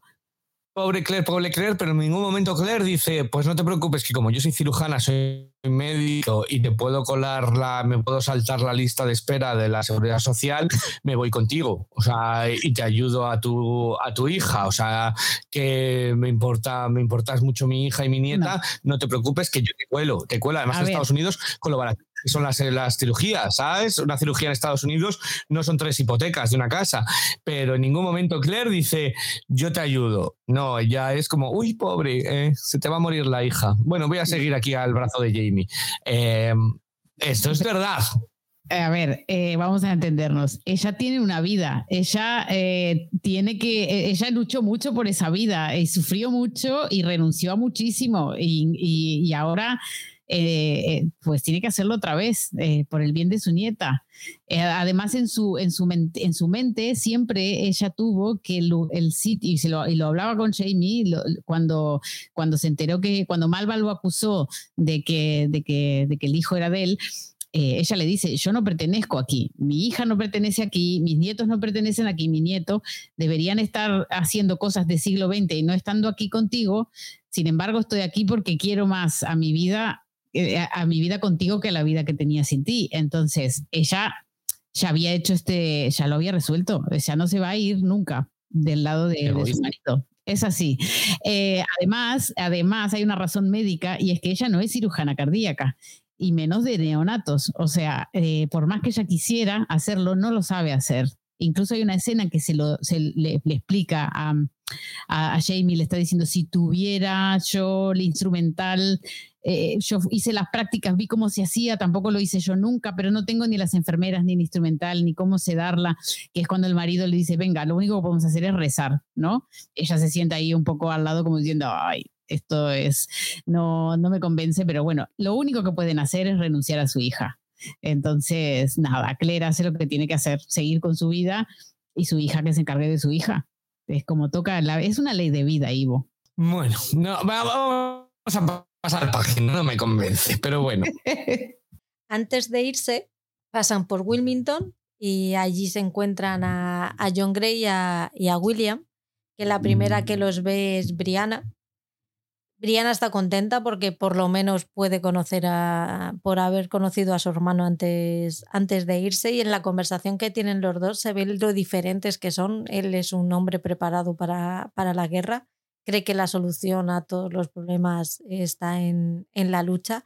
Ella, sin embargo, es una persona que ya sabe un poquito más de la vida, tiene otra forma de verlo y dice, bueno, yo soy más de hablarlo.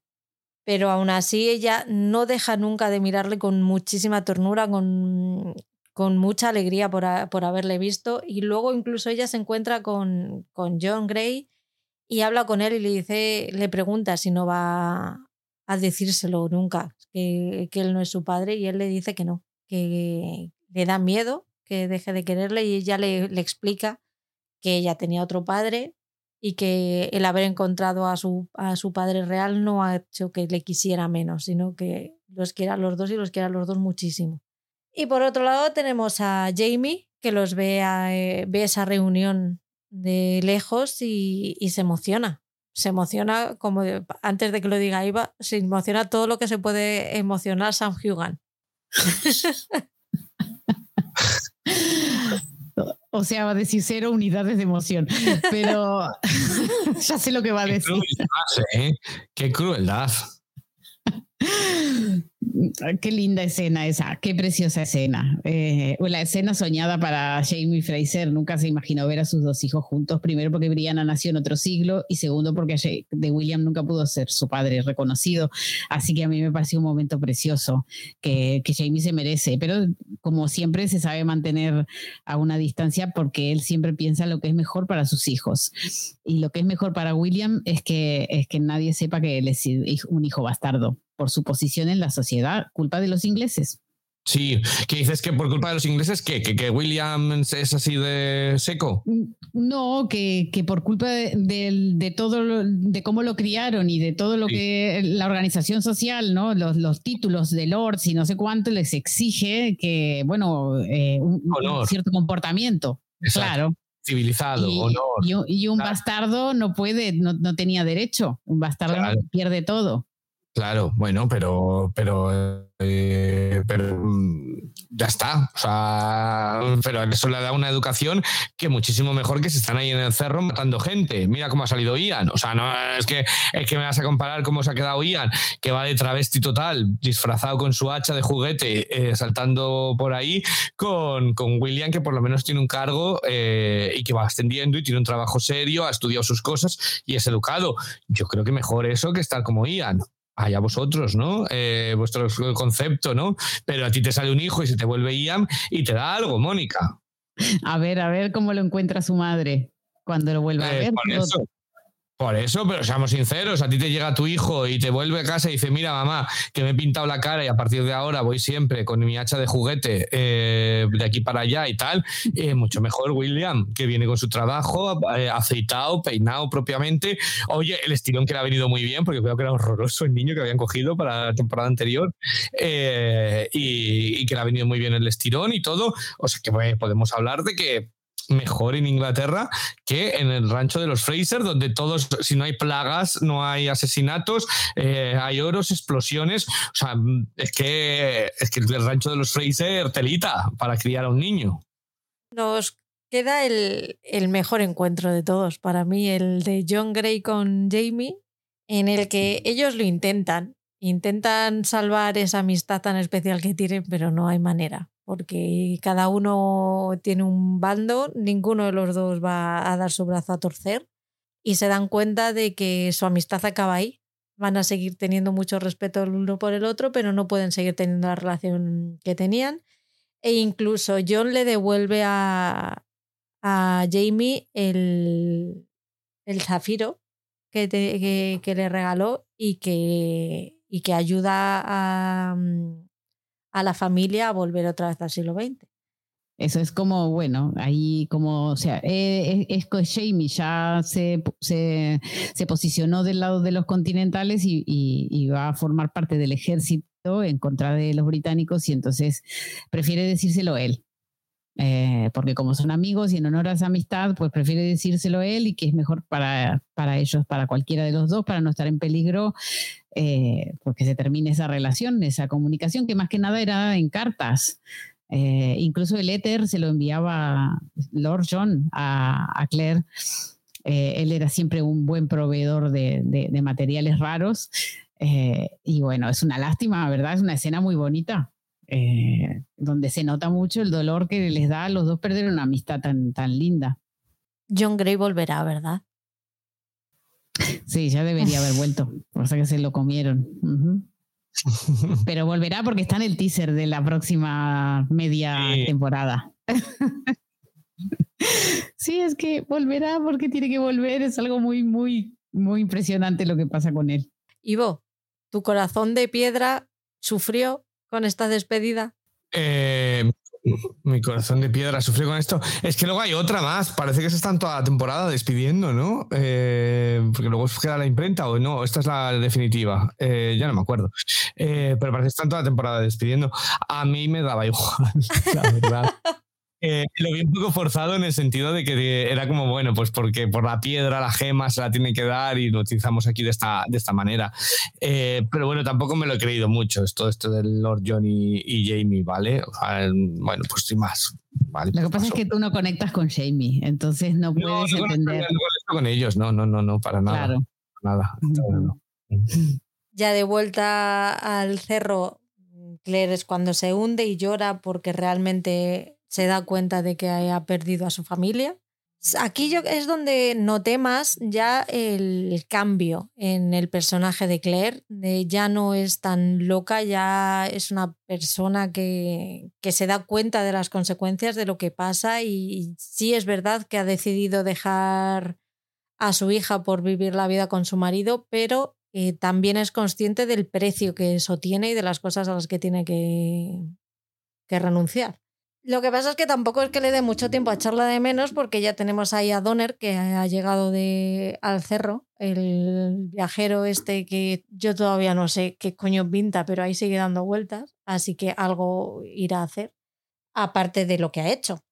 Y él lo que quiere es que le ayude al volver al, siglo XX, la pregunta, eh, ella le cuenta qué es lo que, qué es lo que ella sabe, dependiendo de su, de su experiencia o estoy gilipollas el, comentario que he hecho. Ya no está en ningún lado. En fin. Ella, él le pregunta y cuando se da cuenta de que le faltan las perlas, los, estos, pues, intenta robarle varias gemas. Ahí es cuando se, dan cuenta, se da cuenta Jamie de que algo raro está pasando con el oro, con el oro jacobita pero tampoco te creas que le da mucho tiempo a echarle la bronca al señor Bach porque Donner se vuelve loco, empieza a sacar cosas, a abrir los botes de éter y a utilizar las cerillas. Y por lo que busqué y encontré en Google, cuando tú juntas el éter, el éter, que es un material muy inflamable, junto con el fuego de las cerillas, ¿qué pasa? Que nos quedamos sin casa grande del cerro. pasa, pasa. Qué tremendo. Eh, la casa grande, así tal cual le llaman ellos, y, y Donner pues la caga. Les deja sin... Ahí está el famoso incendio, ¿no? La caga y termina con su vida hasta donde sabemos porque tampoco le hemos visto morir. Eh, él cae desmayado. Eh, cuando se, porque hoy justo no sé qué capítulo estaba mirando eh, yo creo que empecé a ver este el segundo, me lo puse ahí de fondo y mm, pasaban escenas de cuando aparece Donner la primera vez. Eh, no, no, perdón, eh, pasaban escenas. debería estar viendo el tercero. Total, que aparecía Donner y, lo pasan como que él se enciende la cerilla y, le, y se empieza como a desmayar porque ya está como intoxicado con el de esto y se cae, ¿vale? Eh, en el libro sí que queda explicado que los restos de Donner se encuentran en, en los restos, en, entre los escombros de él y de los otros ladrones. Vale, o sea que Donner se ha muerto. Se acabó esa trama, olvídalo. Vale. es que esto es un sin vivir. Y con esto ya damos por finalizada la temporada 6, lo que hubiera sido la temporada 6, y empezamos con las nuevas tramas y personajes y encontramos a Brianna y a Roger en los años 80 en Escocia, en la casa que había sido el reverendo que se la había vendido a la nieta de la mujer esta que, Señora Graham. que- la señora Graham, que bien me caía, la señora Graham. A mí también. Quiero un, spin-off de la señora Graham. Y nos cuentan que eh, están allí de paso, han ido después de la operación de Mandy, Mandy ya está bien, la han operado, todo ha salido bien, se han ido a eh, a Escocia para conocer un poco sus raíces y cuando están allí reciben, no sé si, re- si reciben una caja, eh, la reciben en la puerta, ¿verdad? Sí. Reciben una, car- una caja grande del siglo XVIII que contiene un montón de cartas de sus padres que les han ido escribiendo a lo largo de, de los años, de sus años en el siglo XVIII. En, la primera carta que abren, Jamie les cuenta todo lo que pasa con el oro jacobita, el, incendio de la casa, lo que ha pasado con el oro jacobita y que Jamie sabe dónde está. Si, que si en algún momento lo necesitan, que, que le pregunten a él, que él, él les va a llevar. ¿Qué es lo que ocurre con el oro jacobita? Pues que el señor Bach fue una de las pers- fue el sirviente. Cuenta tú esto porque yo me hago un lío aquí, Mónica.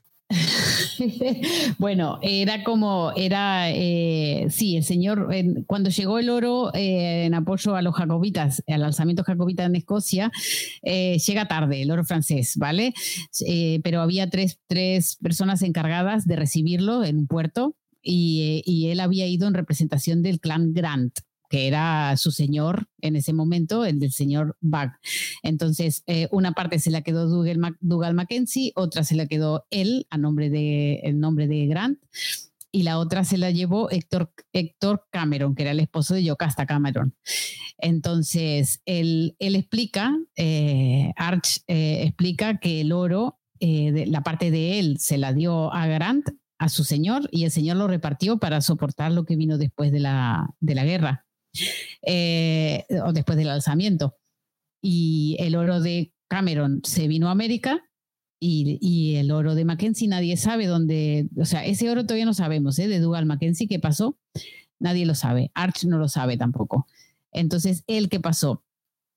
Eh, ¿Os acordáis que yo os decía, eh, Jamie envía mucho a Archbag a lo de, a, a lo de Yocasta, eh, a River Run. Entonces, resulta que Arch iba mucho y, se, y empezó a buscar que, claro, no podía ser, a él no le cuadraba que Yocasta sea tan rica como una inmigrante que vino con una mano delante otra atrás escapándose de un alzamiento y de una persecución política podía ser rica. Bueno, pues el oro era la explicación.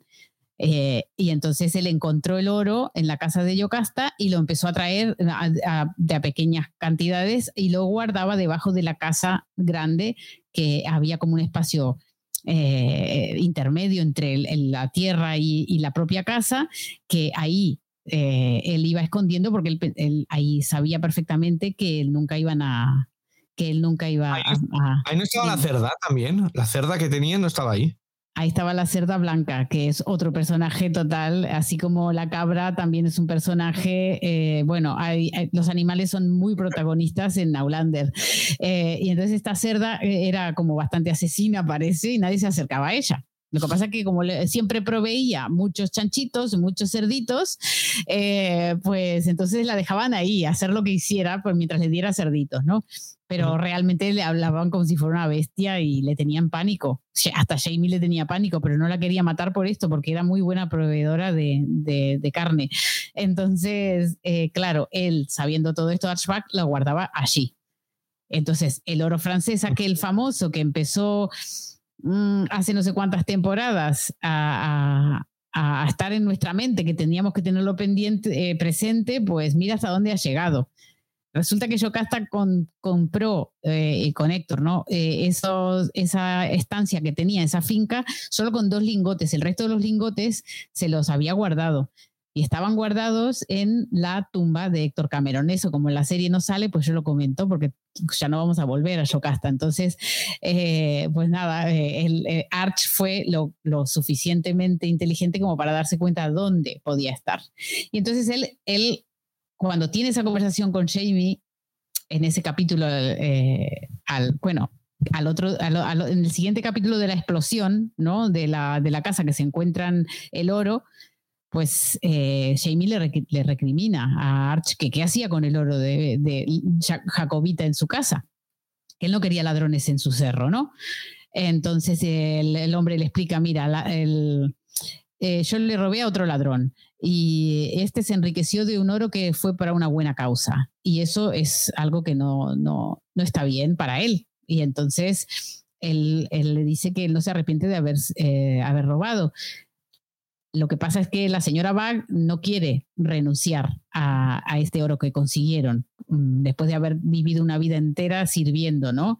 Y como que se lo merecían, como si fuera su jubilación, ¿no? Y lo quería aprovechar. Entonces, como Jamie los echa, se quieren ir del cerro, pero con el oro, y entonces, eh, como Jamie sabe que va, y Ian sabe también que van a venir a por el oro por la noche, entonces eh, eh, hacen guardia y, vigilan la casa, los restos de la casa. Y entonces, pues en una de estas noches ven al señor Bach que se acerca a la casa y, y entonces Jamie quiere hablar con él, pero, pero eh, este señor le dispara y resulta que no era el señor Bug, era la señora Bug. Y Ian, mm, pues por miedo que maten a su tío, pues la, mata a, la señora Bug por equivocación. Así que ahí, ahí, ahí generan el odio de, de, de Arch eh, en contra de Ian. Eh, y entonces a partir de ahora se genera esta nueva trama que es la persecución de Archbag hacia Ian y, que, bueno, que tiene coletazos hasta, hasta el final de la temporada. Así que un poco ese es el resumen de, del oro, de la historia del oro, que, que, bueno, que de momento sigue, sigue despertando interés a lo largo de los siglos, ¿no? Volveremos ahí, pero vamos a terminar con la trama de los 80 y, la, y luego ya mm, volvemos vez al, siglo XVIII. Antes de irse de vuelta a América, Brian y Roger quieren eh, visitar Lallybrook Brianna sí había estado, había estado en el cuando viajó en el tiempo al siglo XVIII, al principio, después de ver a nuestra querida Liri. Y cuando llegan allí están viendo que la casa está en mal estado, que está, está fatal, se dan cuenta de que está a la venta. ¿Y qué hacen? Pues comprarla. Y deciden quedarse allí a vivir. Empieza con las reformas, empiezan a dormir en una caravana porque la parte de arriba les da problemas, la parte de las habitaciones, entonces se tienen que quedar durmiendo en una caravana. Y mm, los niños empiezan a hablar de, de un Knuckleby y de unas hadas que, empieza, que empiezan a ver y ya pues Jamie como buen niño pues se empieza a aprovechar un poquito de la situación. Lo que pasa es que su, llega un momento en el que ya le tiene que decir a su madre, no, mira mamá, es que lo que te dije el otro día era mentira, pero sí que es verdad que hay un Knuckleby en la, en la puerta de casa que nos asusta.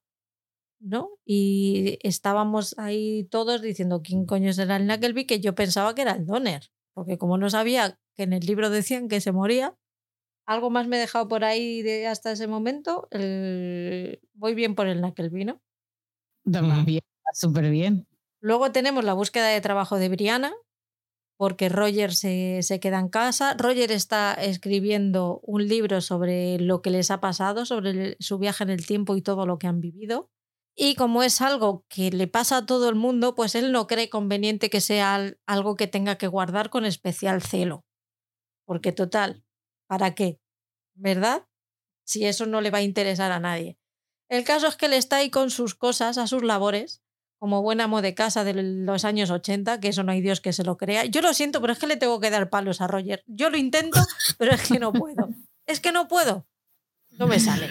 No me sale ser buena gente con él. No puedo. Brianna va a buscar trabajo, encuentra un trabajo con un jefe hiper machista que no la quiere contratar. Al final tiene que sacar toda su artillería mm, pesada para que la, para que la contrate. Y el primer día de trabajo, pues ¿qué le hacen? Pues lo que a todo el mundo, una novatada. Y la meten por unos túneles de la presa en la que va a empezar a trabajar. Y se encuentra con un portal, pero al portal le pasa algo. ¿Qué le pasa al portal? ¿Por qué ese portal solo suena, pero no pasa nada cuando le atraviesa?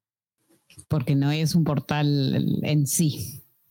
Espérate que ahora viene la explicación de Mónica con su paranoia. Venga, Mónica, cuéntanos que esto, esto, es, esto es 100% real. No os ríais, ¿vale, Mónica? No, no, Son las que- líneas a través del universo de energía mediante las cuales eh, viajas en el tiempo. ¿Sabes? Pero es real.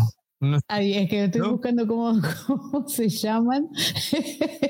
es que, me- Y no puede ser simplemente porque no llevaba la piedrecita. No, que no otra vez, que no se fue en el tiempo. Bueno, no, podría ser también.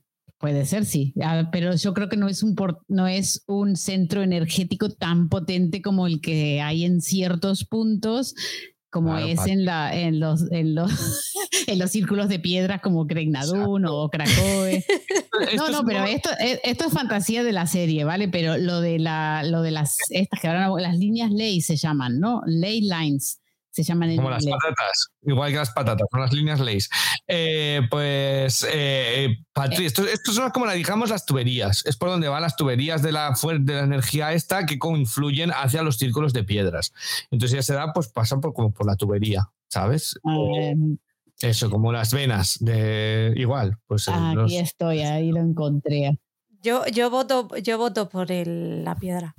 Tú votas por la piedra. Mónica se lo está, lo está buscando en Google, se lo está inventando No, totalmente. no, si me lo había apuntado porque, claro, como me criticaste tanto. Yo, Eso yo creo que como no vuelve a pasar, no vuelve a pasar por ahí y ella se ha hecho ahí su... Porque si no tendría clara la explicación. Eh, ella yo no me voy a molar pasar un por ahí. y es, Ella no, no vuelve a pasar por ahí ese- por ahora. Según se mete, viaja 200 años al futuro. Y esto ya habría sido un lander fantástico. O sea, si ella sale y de repente hay aliens y hay naves, naves que, coches que viajan que flotando por el tal, hubiera sido ya la fantasía absoluta de la serie. Pero, pero, pero oportunidad perdida. Diana Gabaldón, eh, mándale un tweet, Mónica, tú que la tienes Ah, en. yo le escribo, sí, ningún problema. Ahí, la tiene bloqueada. La tiene bloqueada. La tiene bloqueada por completo. O sea, hay orden al Que va si me contesta. Que va. Sí, bueno. Dile, hacemos dos tanto. podcasts en España y necesitamos saber.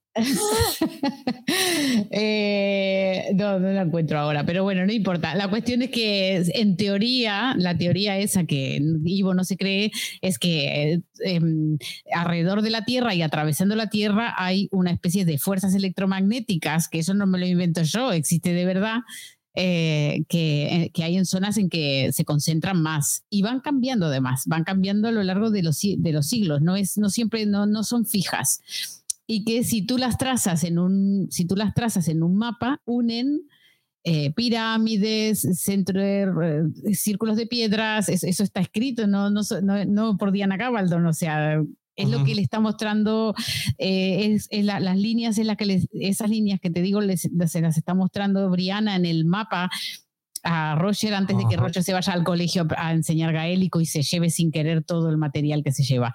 Pero, pero bueno, eh, ahí en esa parte de la represa a lo mejor hay una zona, atraviesa, es- porque eh, esta eh, esto es un túnel que, que- que- está construido en la piedra, no es, un tún- no, no es un agujero real de la tierra. Entonces es normal que ahí por ahí, ahí abajo haya cosas que, que no estén supuestas a estar al aire libre. No sé si me explico. Exacto. Esto es- tiene la misma ciencia que la película de Super Mario Bros. Si la habéis visto, eh, por unas tuberías se van a otro mundo. Exactamente lo Luego, mismo. luego vemos películas de Marvel por un tubo y nadie cuestiona nada un superpoder. A mí no me Pero gustan los cabos sueltos, ¿eh? A mí me da igual que sea una fuente de energía, un portal o su puñetera madre, pero a mí que me digan qué es lo que es. Bueno, pues ya te lo dirán porque falta Pero, temporada. nadie, te dice, nadie te dice, esto es cierto, o sea, esto ha pasado en Nueva York, que, que vinieron los Iron Man y el Capitán América. No, entendemos que es ciencia ficción y ya está. El problema es que Mónica nos intenta justificar con ciencia, ¿sabes? Una mujer científica. Eh, además, nos intenta justificar que estas fuentes de energía van debajo de tierra y claro, es normal que tal, que ya digo, la película de Super Mario Bros. idéntico, se mete Super Mario se mete por la tubería y va a otro mundo. Pues que eso lo es investigues, que en España hay sitios en donde lo puedes experimentar. Mañana me bajo con una linterna a las, a las, a las tuberías de Manchester. Ya verás como. A que encuentro un portal. Tú ríete. Que, que, es cierto, pero no, Mónica se ríe, pero yo totalmente eh, me lo creo absolutamente a pies juntillas. Esto de que haya estas líneas que se mueven, sigue buscando porque hasta que no, de, hasta que esto es, Mónica es mujer, mujer, hasta que no lleve la razón y diga, lo ves, aquí hay un foro según eh, un, una teoría de vete a saber quién, ¿sabes? Uno de estos gordos aburridos en casa eh, que, que, vivirán en el sótano de Wisconsin y se echa de desodorante Axe, ¿sabes? Eh, uno de esos dirá que hay unas fuentes de energía que por ahí vino el COVID, ¿sabes? Eh, y que la Tierra es plana. Exacto, Miguel Bosé, Miguel Bosé, fan de las teorías de Mónica. A mí lo que no me cuadra de todo esto es que dices que son fuentes de energía que existen de verdad, que son naturales. Energía electromagnética. Electromagnética, natural, pero que van de, entre las pirámides eh, círculos de piedras y todo eso. Y eso son construcciones que ha hecho el humano.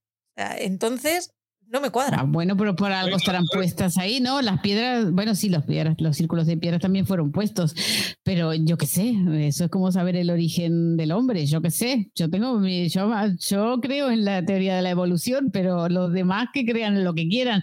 Yo eh, no sé, lo que tenemos que saber eh, o creerle o darle la licencia a la serie o al libro es que ahí debajo de, donde atraviesa Briana hay un centro energético que ella cuando atraviesa se siente parecido a cómo sintió cuando atravesó las piedras nos lo creemos porque entra dentro de la ciencia ficción. Eh, y ahí está. Ahí yo te lo compro, ahí te lo compro. Yo también me encanta Buffy vampiros como decía, y yo lo compro. Es un universo que han creado con sus propias normas y me parece bien. De ahí a que luego Mónica se saque la, se eche la manta a la cabeza y diga que esto es real, pues va un trecho, ¿vale?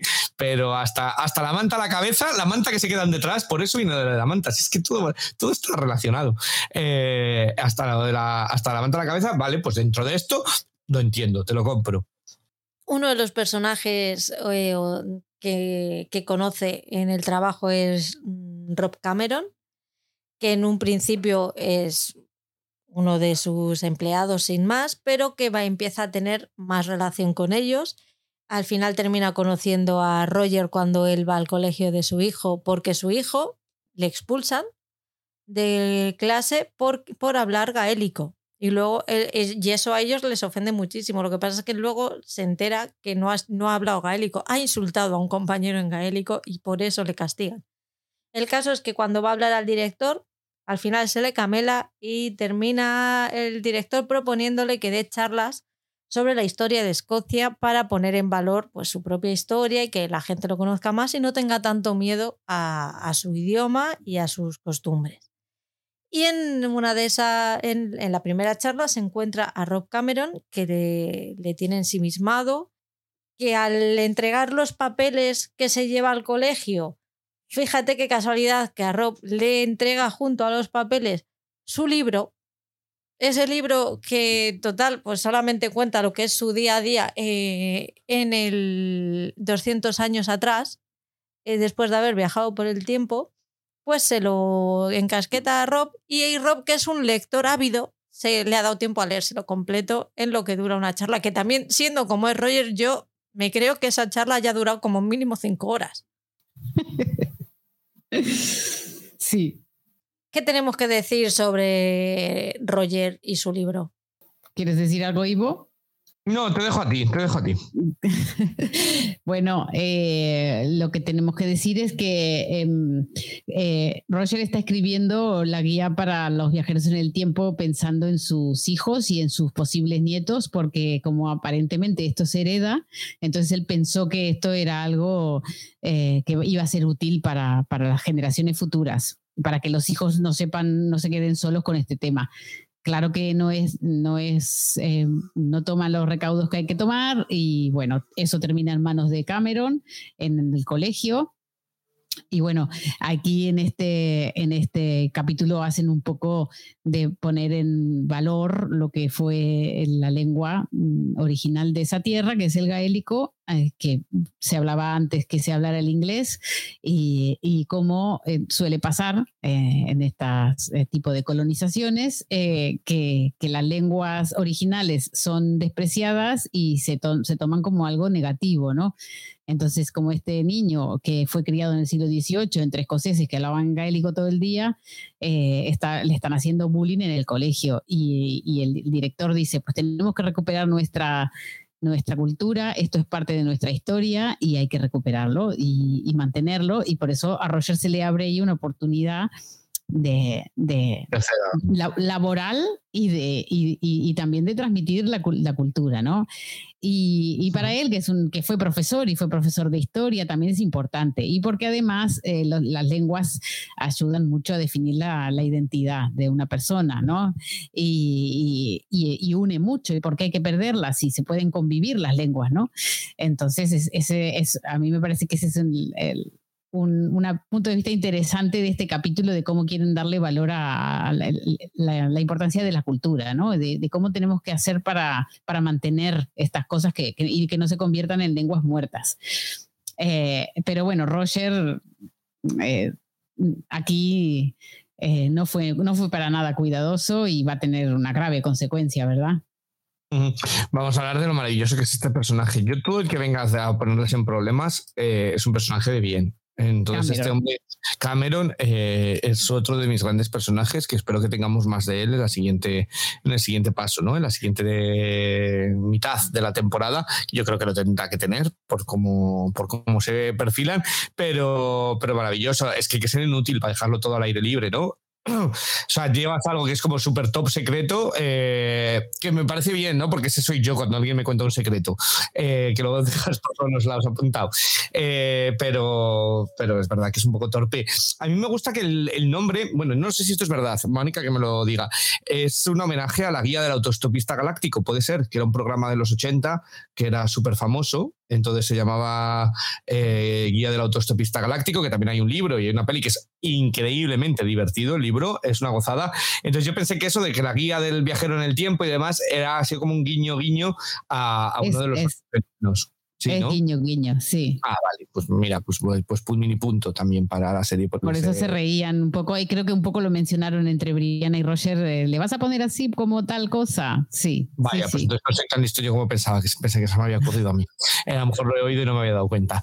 Pero, pero eh, sí, bueno, todo este rollo yo creo que también es darle un poco de sentido a Roger, ¿no? Roger es un personaje que va dando tumbos, o sea, para una persona que, ha, que había estudiado historia, eh, la poca credibilidad que tenía como personaje es que cuando pasaba algo de que querían saber, oye, vamos a ganar esta guerra, vamos a esto, no iban a Roger. Iban, y Brianna, eh, iban a Brianna o a, o a, Claire, ¿sabes? A una anciana, antes que decir a Roger, Roger, este que. O sea, eso es su credibilidad como, como persona. Pero, pero a ver, Ivo, que Roger es eh, historiador, pero en Inglaterra y seguramente sus estudios están más centrados en la, en, la, en la, historia europea. Pero Brianna fue la que se crió en América y por lo tanto en la escuela le iban enseñando la historia, porque estoy segura que los ingleses no estudian la Revolución Americana. No lo sé, a tanto no lo sé. Eh, sí que sé que los, la, la, capacidad histórica de geografía de los americanos sí que me la sé, ¿vale? Entonces yo me fiaría siempre de cualquier europeo que de un americano, sinceramente. Pero bueno. Em, y eso también es verdad. Entonces, eh, eso, eso es lo que, quería, lo que quería comentar. Bueno, nos damos cuenta de que Cameron realmente eh, tiene interés. leer ese libro le despierta un interés que le hace querer tener más relación con los, con los Mackenzie. él busca volver a, esa casa. De hecho, les, les obliga un poco a que le inviten a cenar y cuando llega, lo primero que hace es eh, pedirle a, Roger que quiere, quiere ver unos, unos mapas, ¿no? Unas movidas que tenía su padre, el reverendo, y que le había hablado de él en la reunión, que quería los verlos. Himnos, los himnos. Que quería copiar los himnos. Sí. El himnario es verdad. Eso es, un, eso es un guiño, esto es de verdad, esto es un guiño para, para ligar, de verdad. Es que no estés puesta. Si tú vas a un bar y alguien te dice, perdona, ¿me llevas a casa a ver los himnos gaélicos que tienes? Eso es un, eso es que has triunfado esa noche. No, no lo habéis entendido. yo, quiero, yo creo que quiere rollo y que Cameron se apellida Cameron por algo. Porque como nos ha contado Mónica antes, una de las tres eh, escoceses que iban a por el oro jacobita era un Cameron.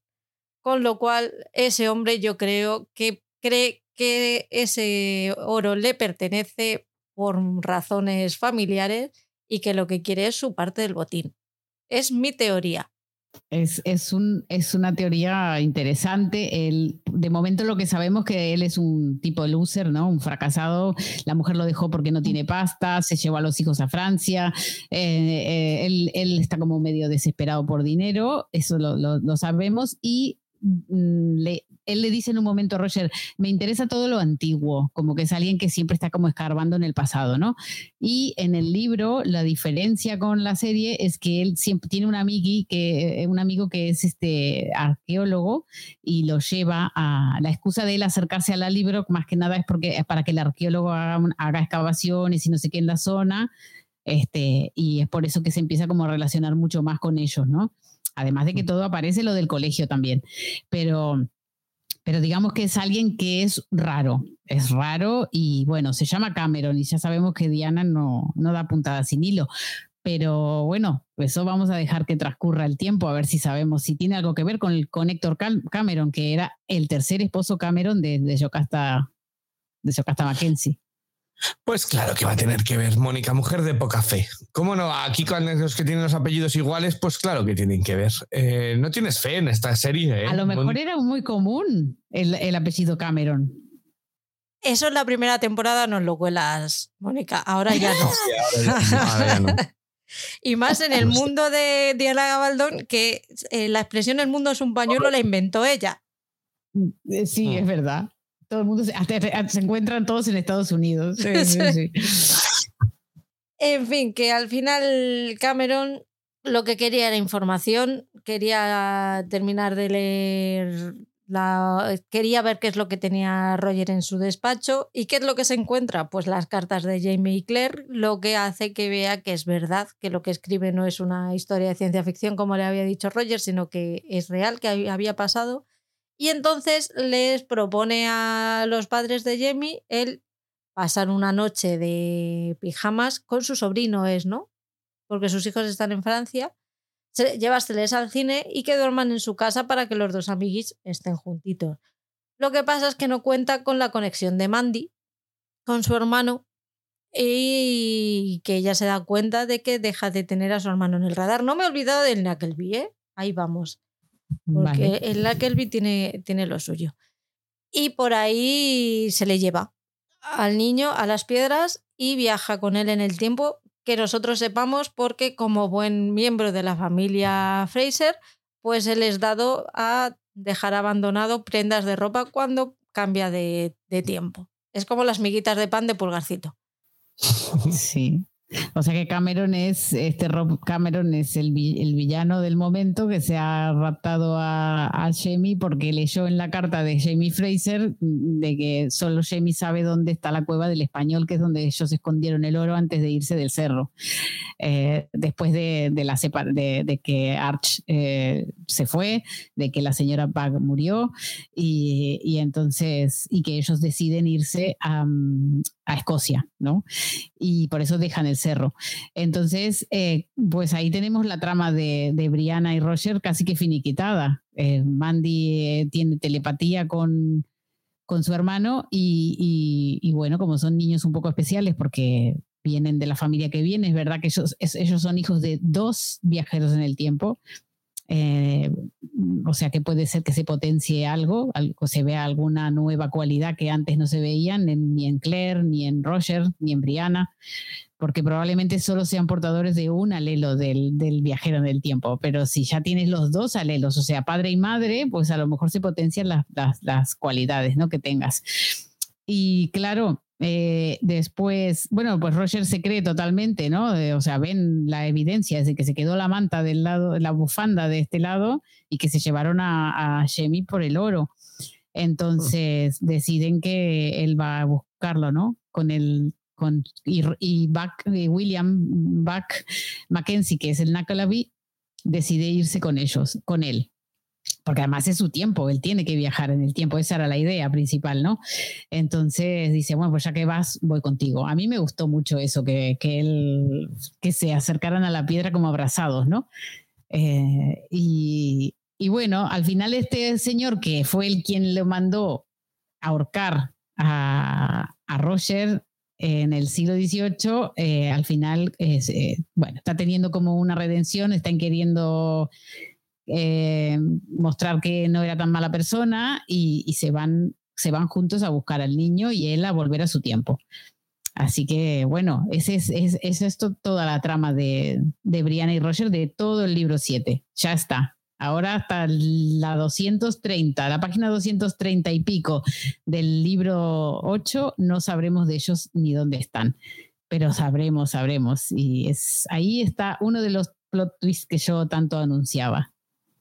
Bueno, William Bucks, que era el Nuckleby, no sabemos bien, porque una de las cosas que has dicho tú esta, cuando hemos grabado con, con Ivo esta mañana, es que sabíamos que una de las razones por las que alguien viajaba en el tiempo era tener a, a, una persona esperando al otro lado. ¿No? Sí, o que te quiere o, o relacionada contigo, sí. Entonces, yo entiendo que Claire tenía a Jamie esperándole, aunque no se conocieran, pero el destino un poco, vamos a meter ya también en la ecuación al destino y ya esto explota. Pero es un poco el destino en el que, el que la llama para que esté con el verdadero amor de su vida.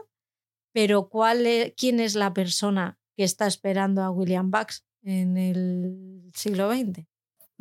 Bueno, todavía no sabemos em, bueno, supimos sí que viajó por, por, casualidad. Él se acercó a las piedras sin, sin, sin saber a lo que se enfrentaba, ¿verdad? Y que de repente se despertó y ya estaba en otro siglo. Pero bueno, sí que sabemos que él es familiar de Roger. Entonces, puede ser que si eres viajero en el tiempo, tienes una joya y hay un familiar del otro lado del tiempo, un familiar directo o alguien que te quiere, eh, en este caso no sería porque Roger no lo quiere, pero a lo mejor es esta deuda que tiene con Roger que lo hace acercarse a él. O sea, si, si se cumplen esas, esas condiciones y te acercas a una roca de estas y eres viajero en el tiempo, pues viajas. Eso podría pasar. La, única vez que eh, no sabemos por qué viajó alguien, o sea, que no conocía, es Claire, ¿no? Claire en teoría no tenía nadie conocido. A lo mejor fue su propio destino que la trajo hacia, hacia Jamie pero el resto de los viajeros en el tiempo todos tuvieron a alguien, aunque sea un familiar, aunque no esté justificado como en este caso porque Roger no es su, mm, digamos, no lo conocía mucho a este hombre, pero bueno, es su familiar y es verdad que él le hizo, le debía algo, ¿no? Mónica, estás justificando lo injustificable. Todo el mundo tiene un familiar. De alguna manera u otra, todos tienen antepasados o. Pero no todo el mundo te mandó a ahorcar. Ya, bueno. No sé, yo lo había cogido con pinzas. Creo que es evidencia y que lo dicen según les, les va. Yo creo que fue una cagada de las. Perdonadme, ¿eh? creo que fue una cagada de la serie hacernos ese capítulo en el que no viajan porque no habían pensado en casa o porque no sé cuántos. Creo que eso fue un patinazo y ahora ya no saben cómo justificarlo, ¿no? Eh, simplemente es que yo creo que es más sencillo que hay gente que puede viajar en el tiempo, eh, por alguna razón escuchan ese zumbido y si tienen una gema y van a, y tocan las piedras, viajan creo que hubiera sido más sencillo así que empezar a, justificar lo injustificable de tienes que pensar, tienes que tener un antepasado o alguien, porque entonces es cuando, claro, le sacamos tres pies al gato. Pero creo que el fallo fue ese, precisamente, el haber sacado esa, esa despedida chunga en la que se van y no se van, que es cuando ya encontramos fallos en la teoría de la serie, eh, en, en, la teoría de dentro de la ciencia ficción y de las, de las reglas que ha hecho este universo, eso no cuadra. Eh, entonces es un fallo, yo creo que de la serie, que, que no aparecía en los libros, además. No aparece. Eso, eso fue una cosa que nos quisieron tomar el pelo. ellos justificaron como diciendo el factor sorpresa para los lectores. ¿Y, cómo te quedaste sorprendida? Me dio una rabia, dije que estupidez. aparte, aparte me pusieron una semana de espera en el medio y dices, pero la madre que lo parió, es que ¿cómo me van a hacer esto? No me gustó, ¿no? No sé, no, no tiene mucho, mucho sentido. Bueno. También Gaylis es verdad, y tengo que, tengo que rectificar aquí, Gaylis viaja sin tener a nadie en el pasado. Exacto. Tenía, sí que tiene un objetivo claro que es voy a cambiar la historia, ¿verdad? Pero sí, que es verdad que ella no conocía a nadie. O sea que no siempre tienes que tener a alguien. Sí, yo creo que fue un, fue un error de la serie ahí mal metido, ¿no? Pero bueno, se lo perdonamos. Hombre, claro. A ver, Bax, ¿qué hace? Porque está claro que volver al siglo XVIII ha vuelto, así que tendrá que morir en su época. Si su fecha de muerte era 1777, ¿no? 78. 78, perdón. Exacto. Pues, sí, eh, eh, sí, exactamente. O la última vez que se lo vio vivo fue en el 1778, que fue el año que él viajó, además, hacia el 1980. ¿Yo por qué tengo ese conocimiento en mi cabeza, Mónica? ¿Qué has hecho? ¿Qué has hecho conmigo? sé que la fecha 1778. O sea, eh, ¿qué, has, qué has, creado un monstruo en mí? ¿Quién te lo iba a decir, Ivo? ¿Quién te lo iba a decir? ¿Quién me lo iba a decir? Vamos con William, que este, esta temporada tiene un papel regular. Eh, el primer conocimiento que tenemos de William a lo largo de la temporada es mediante el retrato que le da Ian a Jamie, que había rescatado de, los restos de la Casa Grande. Se lo da para que recuerde a su hijo, porque en principio no hay motivos para, para pensar que le, que le vaya a ver. Pero luego ya, después de haberle visto en, en Wilmington, haberse visto con su hermana y haberles visto a los dos juntos, pues tenemos otro encuentro con Claire. Yo creo que voy a contar primero, es que no quería contar lo de Jamie Claire lo primero para que no esto, pero yo creo que sí que voy a contar la historia de Jamie Claire porque es un poco el, el esqueleto de la temporada y luego ya vamos Vamos con Jamie Claire. Ya hemos visto lo que ha pasado con el oro jacobita. Eh, después de que Ian se cargue a la señora Bach, tiene mucho cargo de conciencia porque la señora Bach es una buena persona. Eso es lo que dicen todos, aún así no han tenido ningún tipo de remordimiento en cargársela. Entonces, como tal y como es una persona a la que tenían tanto cariño, la entierran con todos los honores. Eh, incluso Claire canta en su, en su entierro. Lo que pasa es que Arch está dolido, han matado a su mujer y como ha sido Ian el que ha matado a su mujer, le amenaza con matar a la persona la que más mm, vaya a querer en la vida. En un principio piensa que va a ser Rolo, pero él dice que no, que tiene que ser alguien que signifique lo mismo que significaba su mujer para él. Y eso ya a Ian le, le acojona vivo. Pasa unos episodios que está acojonadito vivo diciendo, o sea, no queriendo querer a nadie, no queriendo acercarse a nadie, ¿no? Esto es un poco lo que a él le marca la, la temporada, esta amenaza de Arch. Sí, eh, a mí me encanta, a mí me encanta esa. Además la amenaza me parece súper chula, en plan, no te preocupes, no te voy a, ahora no te voy a, no me voy a vengar, ya me vengaré cuando tengas algo que te importe, ¿no? Eh, me parece muy guay, me la llevo para mi vida, eh, esa, porque, porque ya creas la, creas el miedo de siempre, ¿no? De decir, ¿y cuándo va, cuándo va a volver este, este hombre? Así que yo muy, muy fan, de todo el que le quiera hacer puñetas a esta familia, yo soy muy fan, entonces yo muy contento con, con Arch. hay que decir que la, la la pobre señora Vance, es que me parece súper cruel eh, la forma en la que en la que eh, la matan y, cómo la serie la despide y, adiós muy buenas, ¿no? Eh, me parecen súper crueles. Ya lo hicieron con Malva, ya lo hicieron con el pobre Frank. Pobre Frank.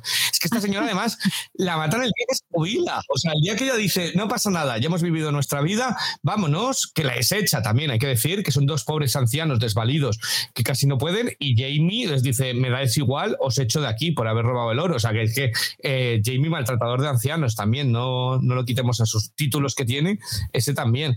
Y, les echa y el día que dice, bueno, pues no pasa nada, nos lo tomamos bien, la jubilación, hemos ahorrado lo suficiente para tener nuestro piso en Torrevieja, eh, Alicante, entonces nos vamos allí y disfrutamos de la jubilación. Y la matan. O sea, que es que manda huevos, ¿eh? que el día de tu jubilación te maten. Eh, yo era el miedo que tenía cuando fui a recoger el diploma de que me gradué del máster y ahora que ya he terminado de estudiar, a que me pilla un coche, porque tengo estas suertes. Fijo que cuando salgo de después de siete años estudiando, me pilla un coche.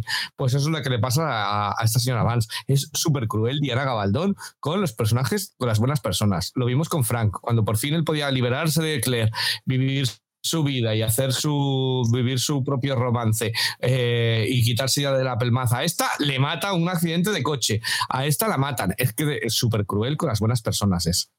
Esta es mi opinión. Mónica se ha quedado petrificada. No, yo no creo que no, no, no lo cuando la mataron a la señora Bag eh, creían que era el señor Bag. O sea que, y aparte le disparó ah, a Jamie. Ah, bueno. Así que eh, está justificado ese asesinato, lo siento.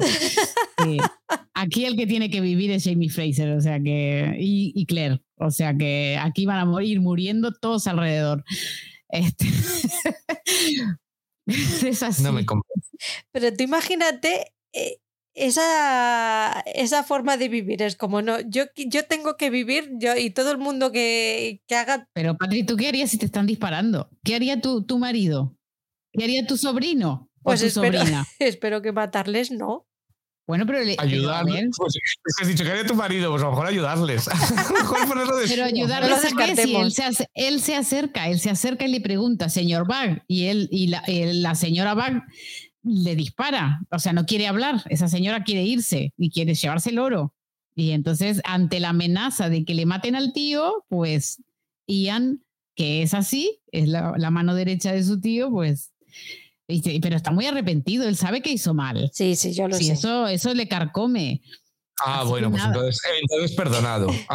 estos son los tribunales de Mónica. Cualquier asesino que diga lo siento, es mal, eh, no pasa nada. Oye, pues sigue jugando. Eh, aquí tienes la carta libre. Avancemos. El señor Bag eh, es, el, es el villano de la trama de Ian, ¿verdad? Y qué falta que Ian consiga algo que realmente él quiera como para sentir miedo.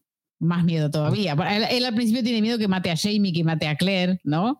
que son sus tíos, pero y también tienen miedo de algo, que es que se muera, porque es un señor muy mayor, que se muera por ahí y ellos nunca se enteren, y eso sería una, tortura horrible, porque entonces siempre vas a vivir con ese pánico, ¿no?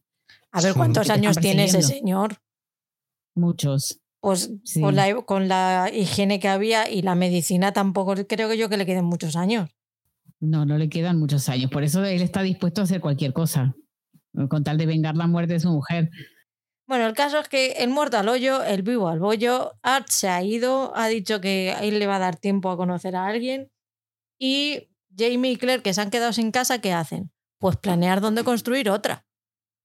Porque ya que estamos, mm, vamos a, mira cariño, he mirado un terrenito muy majo para hacer nuestra nueva casa, pero yo había hecho una promesa a mi hermana que es que iba a llevar a su hijo a salvo y ahora que ya no tiene absolutamente ningún sentido, porque ya han pasado 10 años y mi sobrino tiene su puñetera vida hecha aquí, pues ¿qué te parece si nos vamos a Escocia de vacaciones y ya le llevamos, que total, si solamente tiene 25 años el chaval, que yo creo que ya sabrá lo que quiere hacer con su vida? Pues no, su tío dice que tiene que ir a ver a su madre y que se le lleva a ver a su madre por sus huevos santos cojones. Es que son cosas que no tienen sentido. Que yo compro la, serie, que estoy dentro, pero no tiene sentido. Ah, él dice, yo te voy a decir lo que dice Jamie en ahí. En la serie dice, yo, le, yo hice una promesa hace mucho tiempo, es llevar a Ian de vuelta y además eh, la cosa no está muy bien, no me quiero alejar de la, de la guerra eh, porque seguramente me, me convoquen para, para, para combatir y se quiere ir se quiere ir por eso. En el libro hay otra razón, que es que él quiere combatir en la guerra como un impresor y quiere buscar su, eh, su prensa, creo que se llama, ¿no? Eh, que la dejó tirada por ahí por Edimburgo cuando, cuando lo del incendio y se tuvo que salir corriendo a buscar a Ian. Eh, entonces él la va a ir a rescatar, él la va a rescatar, la va a ir a, recuperar y la quiere traer a América y, estar el tiempo que dure la guerra, como él sabe que va a terminar, lejos del cerro porque ya se sabía que había habido como entre los lealistas eh, ataques a, los rebeldes, ¿no? Entonces habían casas quemadas, gente que aparecía muerta, y entonces después de lo que había pasado ahí en el cerro, ellos se quieren alejar porque por más que él sigue siendo el señor y a Claire la declaran inocente y todo no sé qué, ella siempre es vista como una bruja, como la, asesina de Malva, entonces eh, él propone irse a Escocia, cosa que yo le agradezco con todo el alma. y lo que no me gusta tanto es todo lo que pasa entre el, esa ida del cerro hasta que llegan a Escocia. Eh, pero bueno, eh, y de todas formas esa despedida del cerro es como muy emocional, ¿verdad? Muy emocionante, digo, porque Claire eh, está muy apegada a su casa, a, ese lugar que le dio todo, ¿no? Le dio la tranquilidad que nunca había encontrado, le dio la felicidad que nunca había tenido. Eh, le dio una familia, le dio, pues ella tenía su consulta, o sea que podía ejercer la medicina. O sea, ella estaba feliz y sabía que ese era su lugar en el mundo y no quiere ir a Escocia. Ella no quiere ir ni menos que menos perseguir a su marido tras de una guerra. Eh, entonces eh, es un momento tierno, normal de, decir, vamos a volver aquí porque, por favor, prométeme que vamos a volver aquí. Y, bueno, y se van, y allá que se van. Y además está muy bonito la forma en la que cuando llegan tocan ese, ese poste ¿no? De, que habían puesto cuando ah. llegaron por primera vez, entonces como cerrar un círculo, está bonito representado en la, en la serie, la verdad. Está bonito. Sí, pero entonces lo que no entiendo es por qué coño te metes a guerrear otra vez cuando llegas a Wilmington. O sea, búscate una puta excusa y te vas. Lo que pasa es que no, no quiero meterme en la guerra, me quiero ir a Escocia pero me tiro un año de batalla en batalla hasta que realmente me voy a Escocia. Porque el principio en Wilmington lo obligan. Lo obligan. No sé si sí, lo sí, pero después no. Bueno, después no, eso sí que es verdad. Pero al principio y todo lo de Ticonderoga, todo eso fue obligado. Él no quería, él quería irse a Escocia. Y no sé si te acuerdas que también hay una época para viajar, que hay unos meses que creo que son los de invierno, que no pueden los, barcos eh, cruzar el océano. Entonces hay meses ahí muertos que dices, pero ¿por qué no te fuiste? Porque no podía. Pero, pero sí que es verdad que... Lo mencionan, o por lo menos lo he escuchado yo eh, hay un cierto bloqueo también debido a la guerra de la independencia y cierto bloqueo de la gente de escapar de, Estados Unidos. Entonces, por eso también, también tampoco era tan sencillo escapar. Vamos a darle eh, ese punto de credibilidad, ¿vale? Que no era tan sencillo escapar. Es verdad que no tiene por qué luchar, que se podía haber quedado tomándote un chocolatito caliente con, con Claire, eh, pero decide luchar por, porque es un pesado. Pero ya llamamos de pesado cuando es, cuando es un pesado, no, no cuando no se lo merece. ¿Ves, Mónica? Te lo estoy defendiendo. Oh. Oh. A mí es que toda, toda esta mm, morralla de, guerra que viene ahora es que me aburre tanto que si queréis resumirlo vosotros, yo os lo agradezco. Venga, yo, eh, primero se van al.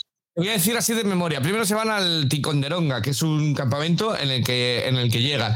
En este campamento, eh, pues resulta que Jamie, como es el más listo de todos, se da cuenta de que tienen un punto flaco de que desde el alto, si subieran ahí los ingleses, les iban a atacar y le iban a palmar. ¿Qué pasa? Pues que nadie le hace ni puto caso a Jamie. Eh, cuando le ven, dicen, este pringao, anda, vete a hacer de modelo para allá, eh, para otro lado.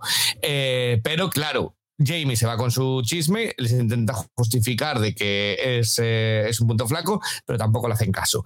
Al final, ¿qué pasa? Que les atacan. Entonces ellos huyen salen corriendo eh, en unas canoas y se van eh, escapando, ¿vale? Por, por ahí. De todo esto de que escapan, llegan hasta la batalla de Saratoga, ¿no? Saratoga, es, que como yo le llamo Sarandonga, siempre me... primero primero raptan a Claire. Raptan, bueno, un rollo de estos. Claire la raptan... Tres de cuatro. Se encuentra con William, claro. Bueno, ya sabemos que, que, Claire no puede estar sin que la rapten, sin que la secuestren. Además, es que ya se la sopla. O sea, la secuestran y ella ya ni la pone ni grilletes ni nada. ¿Dónde están los enfermos? ¿Dónde están los enfermos? Que me tengo que cargar a otro. Ella ya está dando orden. Ahí se ven con William, eh, que luego eh, William les, eh, como William le había salvado Ian, cuando se ven, Ian le dice, oye, mira, pues devuélveme el favor. Como William es inglés y los ingleses son personas de palabra y de honor, pues le dice, vale, pues os dejamos que os marchéis, ¿vale? Eh, entonces le dejan que se marchen eh, y se escapan otra vez. Pero de ahí llevan a Saratoga, que ahí hay dos batallas. Una en la que no pasa nada, prácticamente, eh, los ingleses pierden mucha gente, pero no pierden terreno. Pero la segunda es la, del final de temporada, la del último capítulo, en la que hay esa gran batalla que nos iban a prometer, pero que realmente pues, se les había acabado, a los extras se les acabado, acabado las horas de contrato. Entonces, cinco personas por cada bando. huelga. Estaban empezando con la huelga, sí.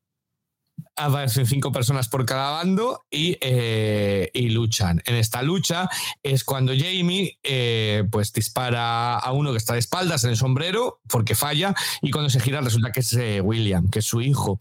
entonces luego continúan ahí, corre que te corre, asaltan el, el castillo de Playmobil y resulta que, que ganan los, los pierden los ingleses, los lo conquistan y los ingleses, como buenos caballeros que son, pues deciden que darles todo, todo, todo lo que quieren, todos los deseos que necesitan. Entonces, la moraleja que los héroes de la historia aquí son los ingleses, claramente, los que tienen honor y no asaltan por detrás ni nada parecido. Entonces, esa es, la, esa es la, lo que yo saco en claro. No sé si te lo he resumido bien o he hecho un cacao mental que, como el que yo tenía en la mente. Mónica. No, sí, más o menos está bien, porque aparte la parte de la guerra aburre. Pero bueno, que si la conclusión es que más o menos Jamie Fraser estuvo involucrado en estas dos, en estas tres situaciones, ¿no? La del fuerte de Ticonderoga, las dos Saratogas, que justo la segunda Saratoga es la definitoria eh, que empieza a comenzar ya la, la, retirada de los británicos. Y entonces los, los británicos que quedan ahí, allí viviendo viven bajo promesa de que no se enrolarán más en el ejército. Entonces, mucha gente que es lealista no está de acuerdo, esto lo digo como una especie de preámbulo para lo que viene, mucha gente que es, que es lealista no está de acuerdo con vivir en un país que no sea que no tenga un rey eh, y dicen yo me quiero ir para Inglaterra y entonces eh, eh, William que ha vivido un cambio verdad bastante importante desde que desde que lo conocimos que conoció a Brianna, que estaba súper convencido de que él lo que quería era poner orden en la colonia, callar a todos los rebeldes y que el rey es el que manda, eh, ahora que ya está, ya sabe que la guerra no es lo que era, eh, no es lo que él pensaba, que es dura, que pierdes gente, amigos, queridos y que, y que es brutal y que te cambia como hombre, ¿verdad? Entonces él, ya no está tan... Eso me pasó a mí, a ti también, ¿no? Cuando estuvimos luchando la guerra nos, es cuando nos dimos cuenta de todo Exacto. Eh, todos vivimos por una guerra. Entonces, eh, pues ahí vemos la evolución de, de, William. Bueno, la segunda batalla es herido Simon Fraser, que es el primo de Jamie, y que es un general, que es un, es un personaje real y, y que lo, le disparan en, ese, en esa en esa batalla y, y, que a partir de lo que sucede, que lo que pensaban los británicos que cuando a un general de ese rango lo herían, entonces que, se acababa la batalla, pues no. El Benedict Arnold decide eh, cargar contra los británicos y hacer unas maniobras que parecen descritas como milagrosas y, que hacen que realmente pierdan eh, los británicos y que a partir de ahí se dio por perdido toda esa región. Y, entonces eh, es, una, es, una, batalla que yo creo que Diana Gabaldon se recreó en ella y la serie también, porque por supuesto son americanos y quieren mostrar ellos cómo llegaron a independizarse. A mí me aburre también, lo único que a nivel histórico está muy bien montado todo. Eh, no estará bien montada la serie, la, digamos, la batalla, que no, no fue una gran batalla. Sí, Pero bueno, pero que quisieron poner todos los ingredientes, ¿no? El de Daniel Morgan, el Benedict Arnold, el Simon Fraser. Y bueno, por ahí encontraron la manera de sacar a Jamie y a Claire con un salvoconducto de los británicos porque están haciendo una, eh, un favor a la corona llevándose a Simon Fraser, que era un gran general que había dicho que quería eh, que lo enterraran en, Escocia. Entonces ahora tenemos eh, que ellos tienen ese encargo de llevar a, este hombre a Escocia y esa es la excusa por la que vuelven a Escocia, además de que hace un año que está intentando volver a Escocia, ¿no? entonces, bueno, pues ese, ese velorio de, de, Simon Fraser le hace encontrar a, Jamie con William. Bueno, eh, es muy, digamos que habla en gaélico con Simon antes de morir, no sé qué, no sé cuánto, que bueno, me voy a morir con un familiar que me está cogiendo la mano, que me está hablando en gaélico, luego Jamie sale y hace la, lo que hacen todos los Highlanders, que es dejar abierta la puerta unas horas después de que el muerto murió, porque así el alma encuentra su camino de vuelta a casa. Eh, y eso se menciona también allí en esa escena. Y, bueno, pues luego se encuentra con, con William, Jamie, y, y, Jamie decide, contra todo lo que está establecido y hasta ahora sabido, en acercarse a su hijo y mirarlo a los ojos y hablarle como hombres, ¿no? Es la única oportunidad que tal vez tengan en la vida, porque como están en una guerra, pues a lo mejor muere el hijo o a lo mejor muere él. Y bueno, pues tiene como esa pequeña debilidad y, bueno, se da esa licencia y, y bueno, después eh, digamos que William está empezando, yo, noto que en esta temporada William está empezando a tener mucho más peso, ¿no? La, historia de William en, en porque en realidad hasta ahora solo él había nacido como allá por la tercera temporada y no había tenido mucha más eh, participación en las tramas. Así que bueno, ahora la, la trama se va a centrar mucho más en William, en la familia de William adoptiva, eh, y, de momento a mí me ha gustado mucho la, cómo lo han contado, porque lo han reducido muchísimo. William está, mm, bueno, si te quejabas de Claire caminando por aquella selva en el, en el trópico, eh, lo que nos han salteado, yo creo que son 200 páginas que no tienen ningún sentido. En eso tengo que decirlo, o sea, yo cuando estoy leyendo los libros y vienen partes de William, digo, madre mía, acá lo que me espera, me mato. Eh, pero bueno, incluso me lo he salteado en las releídas porque no aguanto. Eh, no tiene sentido. Pero bueno, es que, que, sirvieron de excusa para que William y, Ian se, se, conocieran, que Ian lo ayudara, que conocieran a los Hunter, Patrick, que no los hemos mencionado. Vamos, vamos a través. Ahí está. Pues, pues a través de estas aventuras que a William lo envían a ser de mensajero y de espía, ¿no? Para, para el ejército, pues se encuentra con Ian y, y, luego conoce a los, a los hermanos Hunter. Yo no sé si vosotros tenéis la misma percepción que yo, pero la percepción que yo tengo de, de todo esto, de, de, todo el tema de la guerra, aparte de que Diana Gabaldón tiene que contarlo porque le debe gustar, debe tener un, un fetiche o algo con las guerras. Sí, tiene fetiche. Me da... Los campos de batalla también. Ella va a los campos de batalla eh, para estudiar para sus libros y para ella es una gran experiencia. Es que molan. Es que sois vosotras. ¿Seré yo entonces?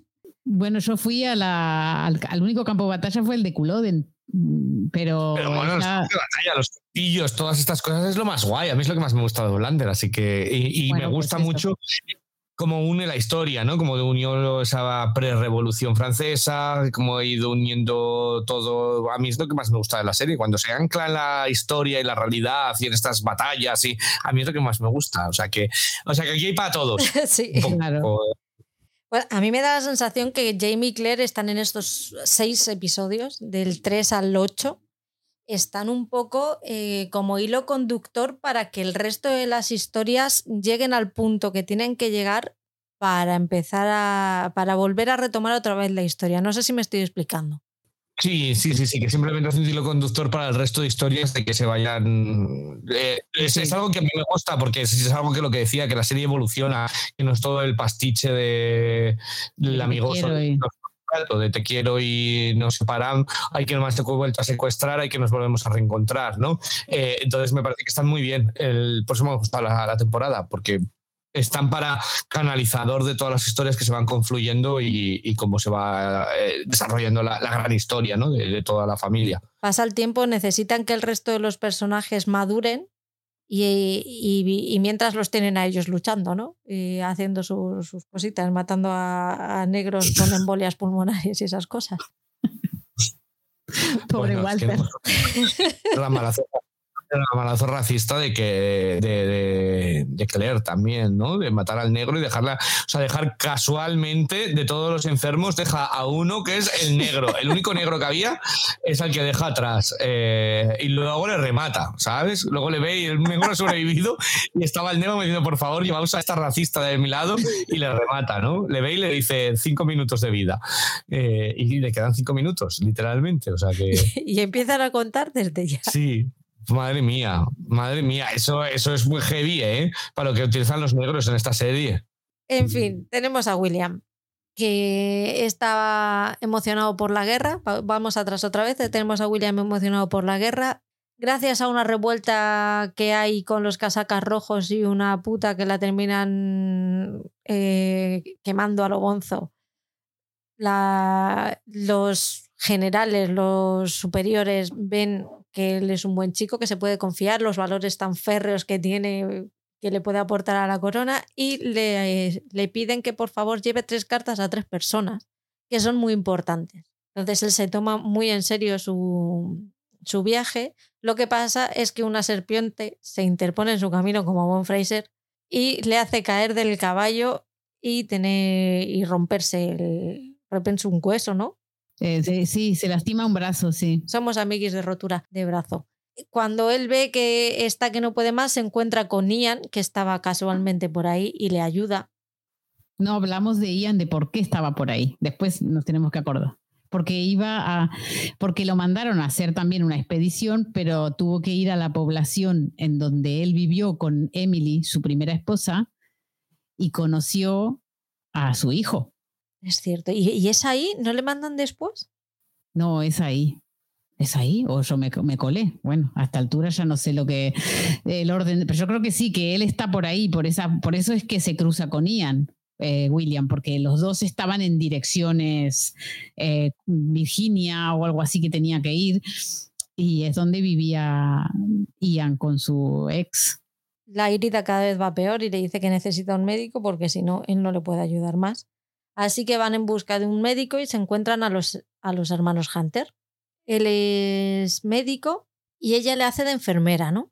Y pasan un tiempo con ellos. En principio parece que le van a tener que cortar la, el brazo porque tiene mucha infección. Lo que pasa es que tiene suerte, la infección estaba en una bolsa, con lo cual simplemente con sacarle la, la infección a, fue suficiente.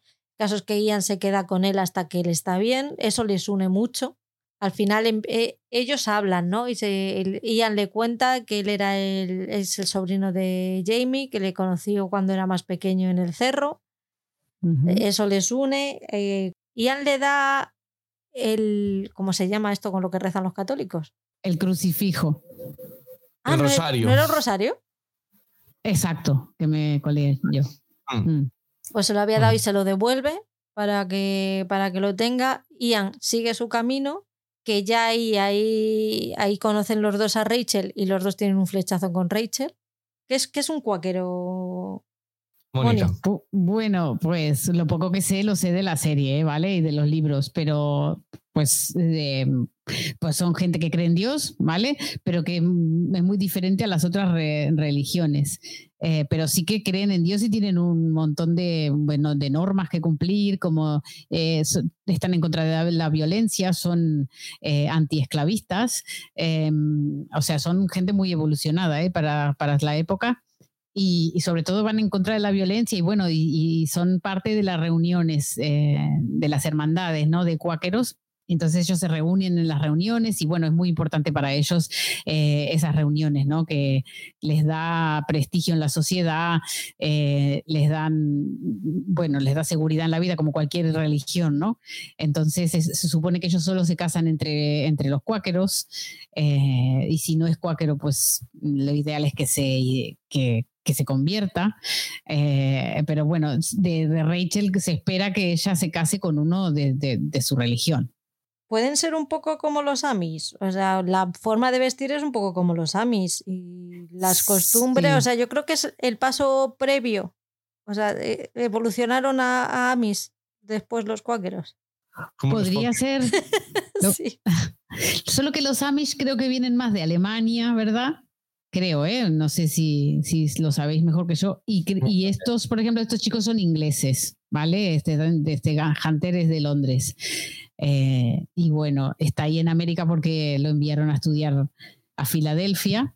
Y, bueno, y él en un punto eh, decide acompañar, porque a pesar de que no pueden enrolarse en ningún nada que implique violencia, pues él tiene unos ideales y lo expulsan de su, de su reunión y de su, de su hermandad por sus ideales políticos.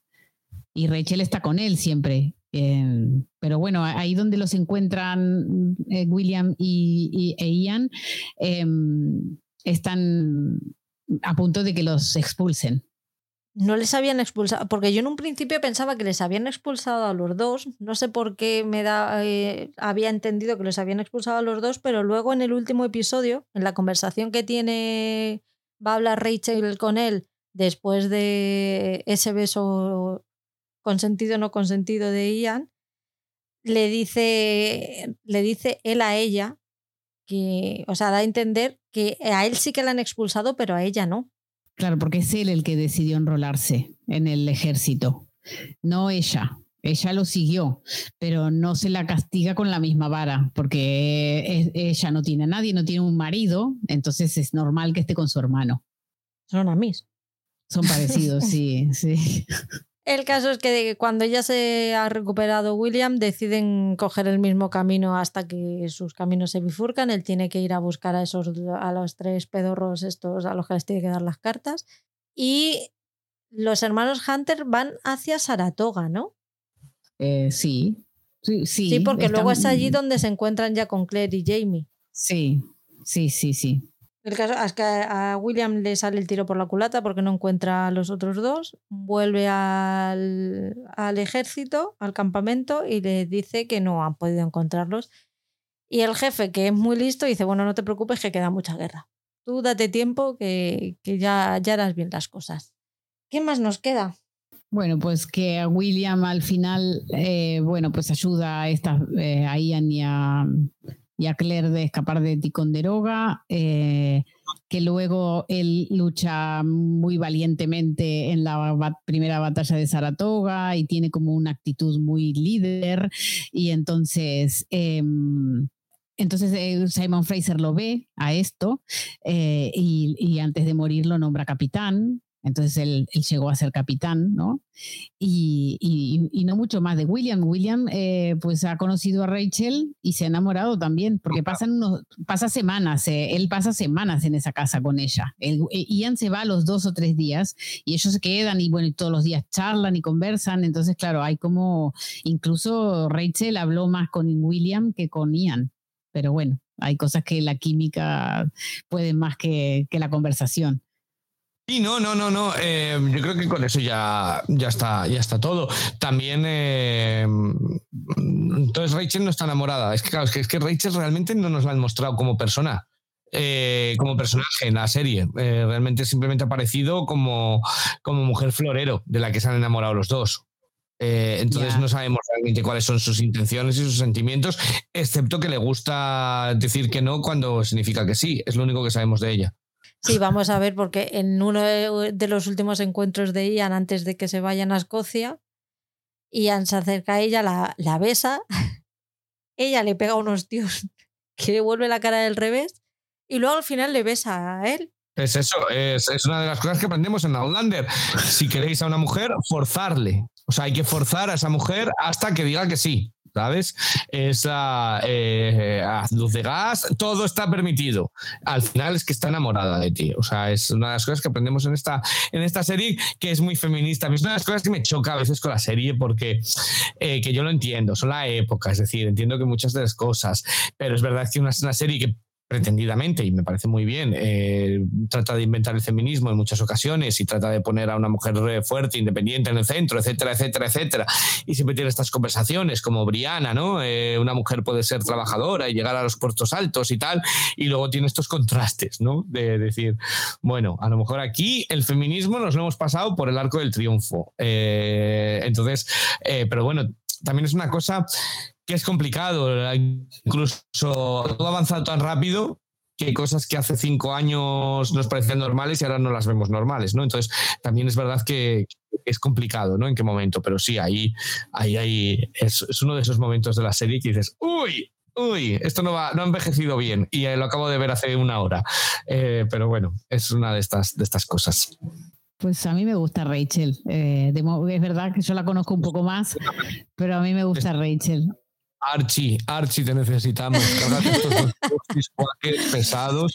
Eh, no me gustan, pero ni uno ni otro. Yo no sé, la serie, como personajes, me parecen de lo más prescindible, de lo más pesado y de además siempre eh, sonriendo y demás. Recuerdan a Hansel, y- o sea, quiero que tienen algo oculto, o sea, son como Hansel y Gretel. Eh, algo, algo siniestro en ellos, les veo. Yo no sé, nos falta eso, el conocerles más. Yo creo que, que de haber tenido más recorrido, esos dos personajes les hubiéramos cogido más cariño, porque además es que Mónica nos habla muy bien de ellos y, y me da pena el, el eso, el no haberlos conocido más, porque yo creo que, que tienen mucho más potencial del que, del que en realidad le hemos visto. Bueno, todavía no se van. O sea que a lo mejor le dan mejor, eh, más, más, más tiempo de exposición para que los conozcamos. Pero sí que se están comiendo una trama muy grande que es la de los Grey. Y claro, lo voy a decir porque total, si no va a salir en la serie, tampoco no es un spoiler. Pero es que a esta, a esta altura del libro ya sabemos que Denzel está enamorado de Dottie, que es la hija de Hal, el hermano de Orson Grey, aquel que salvó a Jamie en la batalla de Culloden. Hostia, que me acabo de perder. Esperad. Madre mía, estoy yo, eh, estoy yo aquí haciendo. eh, ¿Quién es esa gente? O sea, ¿de ¿qué me está? Sí, Mira, Mónica, Te lo vuelvo de a decir. Mi cerebro estaba Episodio- jugando al, al, al quién es Eh, quién, ¿sabes?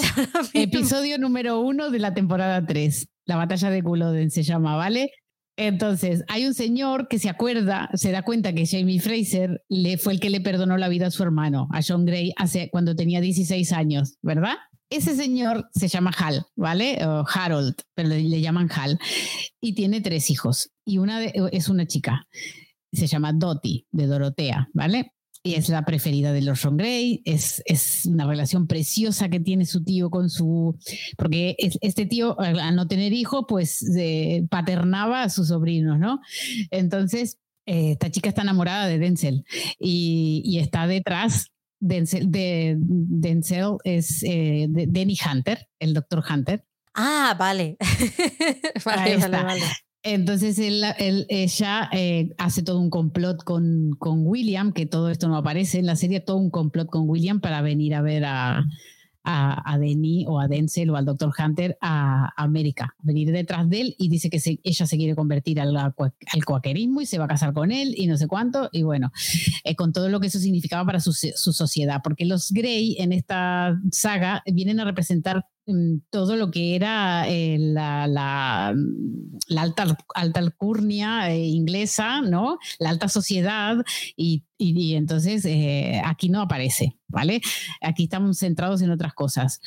Pero que nos perdemos de todo esto, pero porque no hay tiempo y, ya está. Pero claro, Denzel a lo mejor lo conocerías mejor si, bueno, si, pudiéramos saber su relación con Dottie, cuál es, cómo surgió, su historia de amor, eh, es más interesante. Pero de momento Rachel, para mí le están dando más importancia a Rachel, que también es muy importante porque Rachel posiblemente sea pareja o de William o de Ian. Eh, entonces, por eso le están dando más, más prioridad a ella. Pero casi que tampoco la mostraron mucho, más que eso que decía Ivo, parece una mujer florero de su hermano. Y, y bueno, eh, y, y de momento no sabremos si será la mujer florero de Ian. No lo sé. O de, o de William. Pero bueno, que, que sí, que son personajes súper súper ricos. A mí me gustan, me caen bien, digamos. ¿no? Por, por suerte están, Ah, yo qué sé, al, al fin gente buena. Les odio, muerte. Tienen algo oculto. Cuando hay gente buena que está todo el rato sonriendo, no me fío de esa gente. Pues yo fíjate, le veía como pareja de, de John Gray al Dr. Hunter. Ah, pues mira, te acabo de pinchar un globo. Ya te digo, completamente. Sí. mm, Es a que hay cinco libros. Hay cinco libros de, de, de, de, de- de- de Orson Grey. Ahí hay un montón de amantes. Si es que se tiene que venir a choca. Que se vaya a las piedras. Que se vayan las piedras, ahí está. El hijo de Ian va a aparecer más porque Ian tiene un hijo con la, con la India. Sí, va a aparecer, sí. Lo que pasa es que no sé si en lo que queda de temporada podrían guardárselo para la octava esa. Pero ahora es pequeño. Bueno, claro, como aquí Ahora quemamos, pequeño. quemamos los años como si fueran cerillas. Sí, sí. Y el, bueno, ya has conta- habéis contado que les dan un pasaje de oro a Escocia por llevar a su primo a, a enterrarle. El, el pasaje no, no tiene al perro. El perro se tiene que quedar. Pobrecito Rollo. Yo no estoy nada de acuerdo con eso. Yo tampoco, ni nadie. Ni nadie con un poco de corazón. Nico tampoco, que me lo ha dicho. Está súper en contra de eso. O sea, yo no me puedo creer que en ese barco no entre un perro. No me lo puedo creer. Yo tampoco. Yo tampoco. Nico no se va, te aseguro que él no se va si no le dejan subir al perro. Yo tampoco. Es que no, es que no puede ser. Sí, lo deja en el. Es lo que hemos hablado esta mañana. Lo deja, se lo deja a Rachel porque tiene que volver a. Porque tiene que volver a verla y Archie tiene que llevar a cabo su, su amenaza. Sí. Que se le han puesto ojitos golosos cuando la ha visto. Y claro, aparte reconoció al perro. Ya se podía morir. Ese viejo pesado, la verdad. y tenemos las cero unidades de emoción de Jamie cuando ve las, las Highlands desde el, desde el barco, ¿no, Ivo? Madre mía. Eh, no, oye, eh, tiene ahí, ahí por lo menos eh, creo que creo que le dio el sol y cambió la cara. O sea, creo que le daba el sol y cambió un poco la, la cara. No, ahí no es tan mal. O sea, yo realmente eh, cuando le veo que transmitió poco es en la batalla, ¿vale? Cuando es la batalla que se queda mirando al hijo y se queda ahí. Creo que son conscientes los creadores de la serie en ese momento porque meten una cámara lenta como para hacer ver como enajenación mental de él, de, de- de cómo se queda, porque sabían que no lo estaba transmitiendo la sensación que él quería. Pero bueno, llegan a Escocia y yo creo que es una escena bonita, creo que resume muy bien todo, porque todo el mundo queríais que volviesen a Escocia y que creo que se motiva y creo que está bien, ¿no? Esa, esa forma. Que dice que es Escocia. También se pensaban que habían llegado a América cuando estaban en Jamaica y luego cuando estaban en América estaban en otro lado. A lo mejor no han llegado a Escocia, ¿no, Mónica? A lo mejor están en África. Ay, no, por favor, que lleguen a Edimburgo de una vez. No puedo más con mi vida. Yo creo que esta es la segunda parte la voy a disfrutar más porque nos vamos a quitar toda la guerra. La vas a disfrutar mucho más porque, bueno, yo creo que ahora, ah, ¿cuáles son las expectativas que tenemos de que lleguen a Escocia? Tenemos dos grandes expectativas, ¿no? O sea, Jamie volviendo a Lallybrook, eh, sabemos que por ahí cerca vive Liri, sabemos que ella le exigió una pensión vitalicia, ¿verdad? Eh, hay cosas ahí que resolver. También, pues, cómo veremos a Claire, también cómo la reciben en Lallybrook. Eh, Jenny, Jenny Fraser, Ian, Ian Murray. eh, hay, hay mucho, Edimburgo en sí, en, ellos otra vez allí. eh, van con oro, van con el oro francés, que lo deshicieron, lo hicieron pelotitas y se lo llevan. O sea que van con dinero, no van a pasar mal. Eh, los posibles negocios que pueda hacer Jamie. Después, bueno, pues cosas que van a ir pasando, no puedo decir más, pero también estamos con que eh, Roger y William Mackenzie, Back, ¿verdad? El Nakalabi, viajaron a este tiempo y que probablemente se, puede, o sea, se pueden llegar a cruzar porque en teoría están en la misma línea temporal ahora. Entonces podría ser que participara Jamie de la búsqueda de Jamie. Qué poco nos va a durar la alegría de Escocia. Sí, yo también tengo la misma sensación. Este, porque, porque sí, porque, porque va a durar poco, sí. Ah, una cosa que quiero decir, donde vayan a, en el libro es una parte preciosa mm, que llegan a Escocia, tienen que cumplir con esto que el mandato que llevan, que es enterrar a Simon Fraser, y en el capítulo donde describen dónde lo entierran, eh, hablo yo no sé lo que va a ser la serie, pero en el capítulo del libro describen eh, un sitio que se llama Clava Cairns en, en, este, en Escocia, que lo puedes ir a visitar, que lo fui a visitar y que eh, Diana describe tal cual lo que ves cuando vas. O sea, ella cogió ese sitio y dijo, acá vamos a hacer como que enterramos a Simon Fraser. Y es precioso. Es eh, Eso lo he, vi- lo he leído, eso. así. Eh, bueno, pues esto, esto es precioso y eh, claro, tú leíste el libro. Pues así como está descrito, incluso ahí, ahí está la piedra donde ella se inspiró. La piedra de, de- para atravesar en el tiempo no es, es el do- esa, pi- esa piedra como tipo monolito.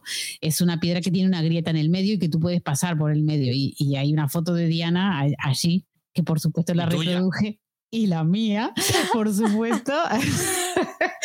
y, y nada, eso como, como, como anécdota de que se puede conocer exactamente el sitio como está descrito en ese capítulo de este libro. Está en Inverness, está muy cerca de Culloden, esto que digo. Jo, hay cositas en, en de lo que va a pasar que a mí no me gustan.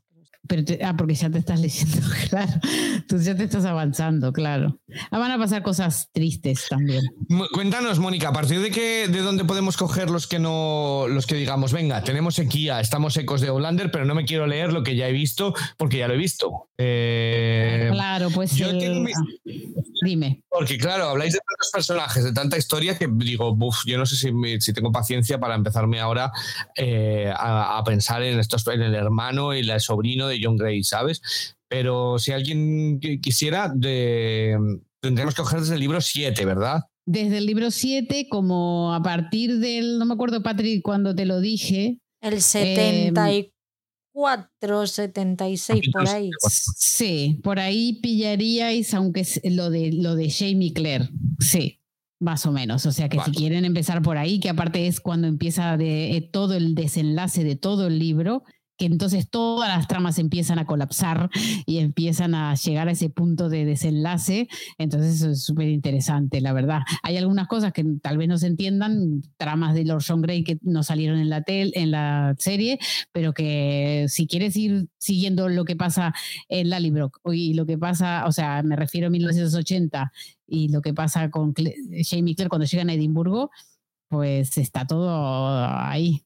Yo voy por el 80, creo que es por el 74-76, ¿eh? Sí, sí, sí. Ahora no lo tengo exacto, lo tenía el otro día, ahora no, no lo encuentro, pero, pero guay, sí. Eh, realmente la serie lo dejó eh, ahí más o menos. Y eh, realmente si empiezas de ahí, tampoco pasa nada si quieres saber lo que pasa. Eh, hay un plot twist que se sabe en este, en este libro y, en, y el otro en el otro, pero en la serie estará toda en la segunda temporada, en la segunda parte de la temporada.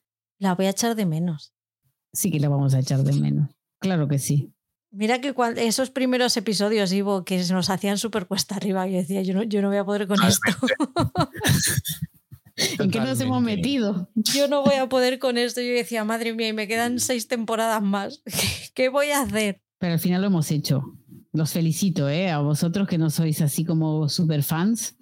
Pues veremos, veremos. Oye, eh, ahora nos queda un año para que se nos olvide todo y eh, que antes de que vuelva la temporada nos hagamos otro maratón, ¿no, Mónica? Sí, tenemos que hacer la, la, recapitulación otra vez. en vez de, a ver, eran 75, ¿vale? Y estos van a ser 16. A ver quién es rápido con la, con las matemáticas.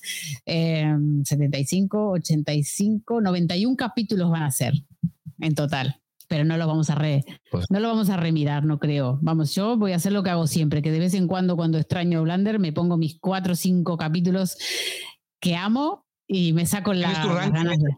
¿Tienes, tengo, ¿tienes tu ranking hecho? Ah, ¿Cuáles serían? ¿Cuáles serían? Por supuesto que el primero es el capítulo 13 de la segunda temporada, se llama Dragonfly Number. Eh, que es el final de la temporada 2. Para mí es el capítulo perfecto de Outlander. No hay mejor que ese todavía. Eh, pasa absolutamente todo. La batalla empieza de Culloden. Claire se tiene que ir. Eh, o sea, pasa, eh, conocemos a Brianna, conocemos a Roger, conocemos a, a, a, Claire en el futuro.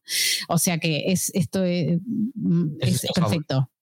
Es mi favorito. El segundo, La boda, por supuesto, capítulo 7, primera temporada.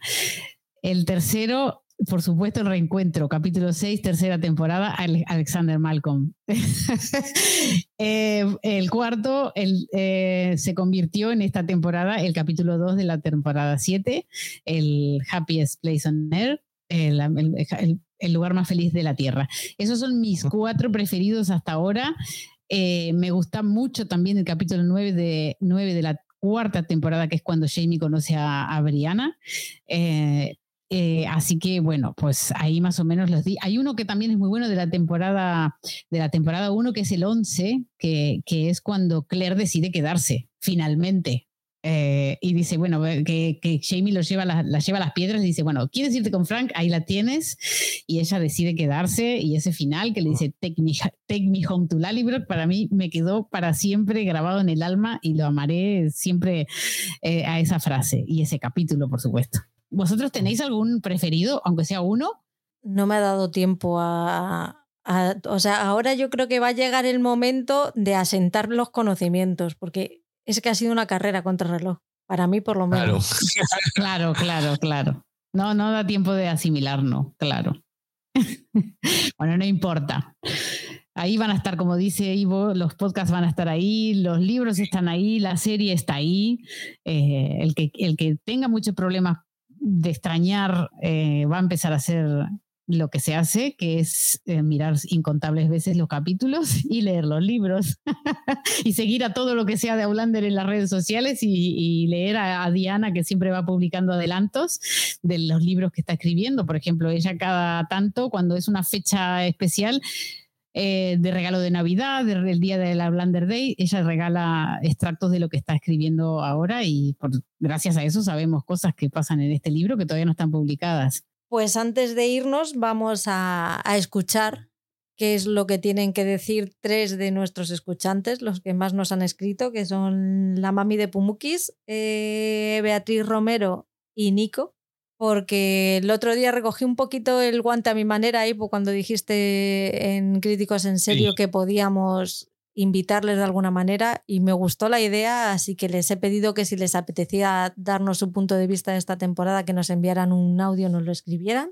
Y han respondido los tres, así que vamos a ver qué, qué nos dicen. De momento os pongo el, el audio de Mamos Pumukis para que veáis lo que piensa ella. Hola Patri, hola Ivo, hola Mónica. Pues nada, aquí os voy a dejar mi opinión sobre esta primera parte de la séptima temporada de Outlander. La verdad que a mí me ha parecido un temporadón eh, con muchísimas partes muy fieles a los libros y yo creo que a mí como lectora de, de los libros de Diana Gabaldón pues me encanta ver en, en la pantalla lo que ya habíamos leído. Es verdad que a lo mejor mm, se han quedado a veces en el tintero cosas que a mí me parecen importantes, como de la familia de Lord John, pero bueno, es que los libros son muy densos, creo que tenían que meter mucho contenido en esta primera parte y por algo tenían que, algo tenían que, cortar. Eh, me parece una temporada tan buena como a lo mejor la primera o la segunda y con muchos momentos muy bonitos y bueno, la verdad es que lo he disfrutado mucho. De todos modos, yo creo que por muy malo que sea el capítulo de Outlander, a mí me, gustan casi todos. Y nada, pues eh, muy agradecida de haberos encontrado, de que habéis hecho tantos podcasts sobre la serie y nada, esperando al 2024 con muchísimas ganas para ver la segunda parte de esta temporada. Y nada, eh, os mando un saludo enorme y muchas gracias. Un besito. Y disculpad que haya enviado el audio en dos partes, que yo estas cosas de, de hablar por las redes eh, soy muy, muy novata. Un besito muy fuerte a los tres. Besos. Oh, qué Qué guapa. Qué majo, un besazo de vuelta. Gracias, María. Qué lindo haberte conocido, la verdad. Guay. Qué voz tan Qué chulo. bonita tiene. Súper. Pues sí, todo, yo creo que todos tenemos ganas ya de que llegue la segunda parte de la temporada y no ha pasado una semana todavía. A ver cómo se aguanta esto. ¿Qué tiene esta serie? No pasa nada, hay series de, so- hay series de sobras para que, nos, para que se nos quite el mono, no pasa nada. Sí, no, a mí se me va a pasar mañana cuando vea toda la plancha que tengo pendiente, pero vamos con, con Beatriz Romero, que no he podido escuchar el audio antes de ponerlo, así que de aquí puede salir cualquier cosa. Sorpresa. Hola amigas, buenas tardes. Uy, qué emoción saber que, que me podéis escuchar y, comentar con vosotras la, la serie. Ha sido muy emocionante poder eh, eh, seguir con vosotras y con Ivo todas las temporadas con, la, con el maratón y, bueno, y ahora esta séptima temporada más pausada, pues, pues bueno, también es, es muy emocionante. Eh, bueno, me gustaría haber hecho algún guion o algo porque esta serie es para coger apuntes, pero, pero bueno, como me habéis dicho que esta tarde, yo, bueno, voy a, decir lo primero que me sale. Eh, bueno, esta temporada, pues la verdad que me sigue sorprendiendo que me, que me siga sorprendiendo, ¿no? Porque, que bueno, cada capítulo es una, una cosa nueva que te mantiene, te mantiene ahí. Eh, me gustan las tramas que siguen apareciendo y, y, bueno, y no, no cansa, no sé, a mí, a mí no me cansa, a mí que me gustan Uy, ni idea que esto se cortaba al minuto con todo lo que tengo que contaros. Bueno, a ver si, a ver si puedo. Eh, eh, bueno, me ha, me ha, me ha gustado y, y, también sorprendido la, eh, la, esta Claire más pausada, más tranquila y más madura, ¿no? Más, y bueno, y Jamie también, ¿no? Eh, se sigue viendo todo el amor que hay entre ellos y, y bueno, y el resto de personajes que han ido eh, haciendo tramas, pues me, me ha gustado también. Eh, la, la, verdad que me gusta, me ha gustado más el tema de maratón, no sé, yo que soy muy devoradora de, de capítulos y, y, en esta serie pues me iba quitando un poco de, de así, pero bueno, no es culpa de la serie. Eh, ellos mm, me siguen gustando muchísimo, Ian me gusta muchísimo eh, y, y, bueno, este, el hijo de, de, Jamie que ahora ha crecido pues mejor que cuando era, era pequeño. Y bueno, las tramas de alrededor, bueno, eh, ya sigo para terminar.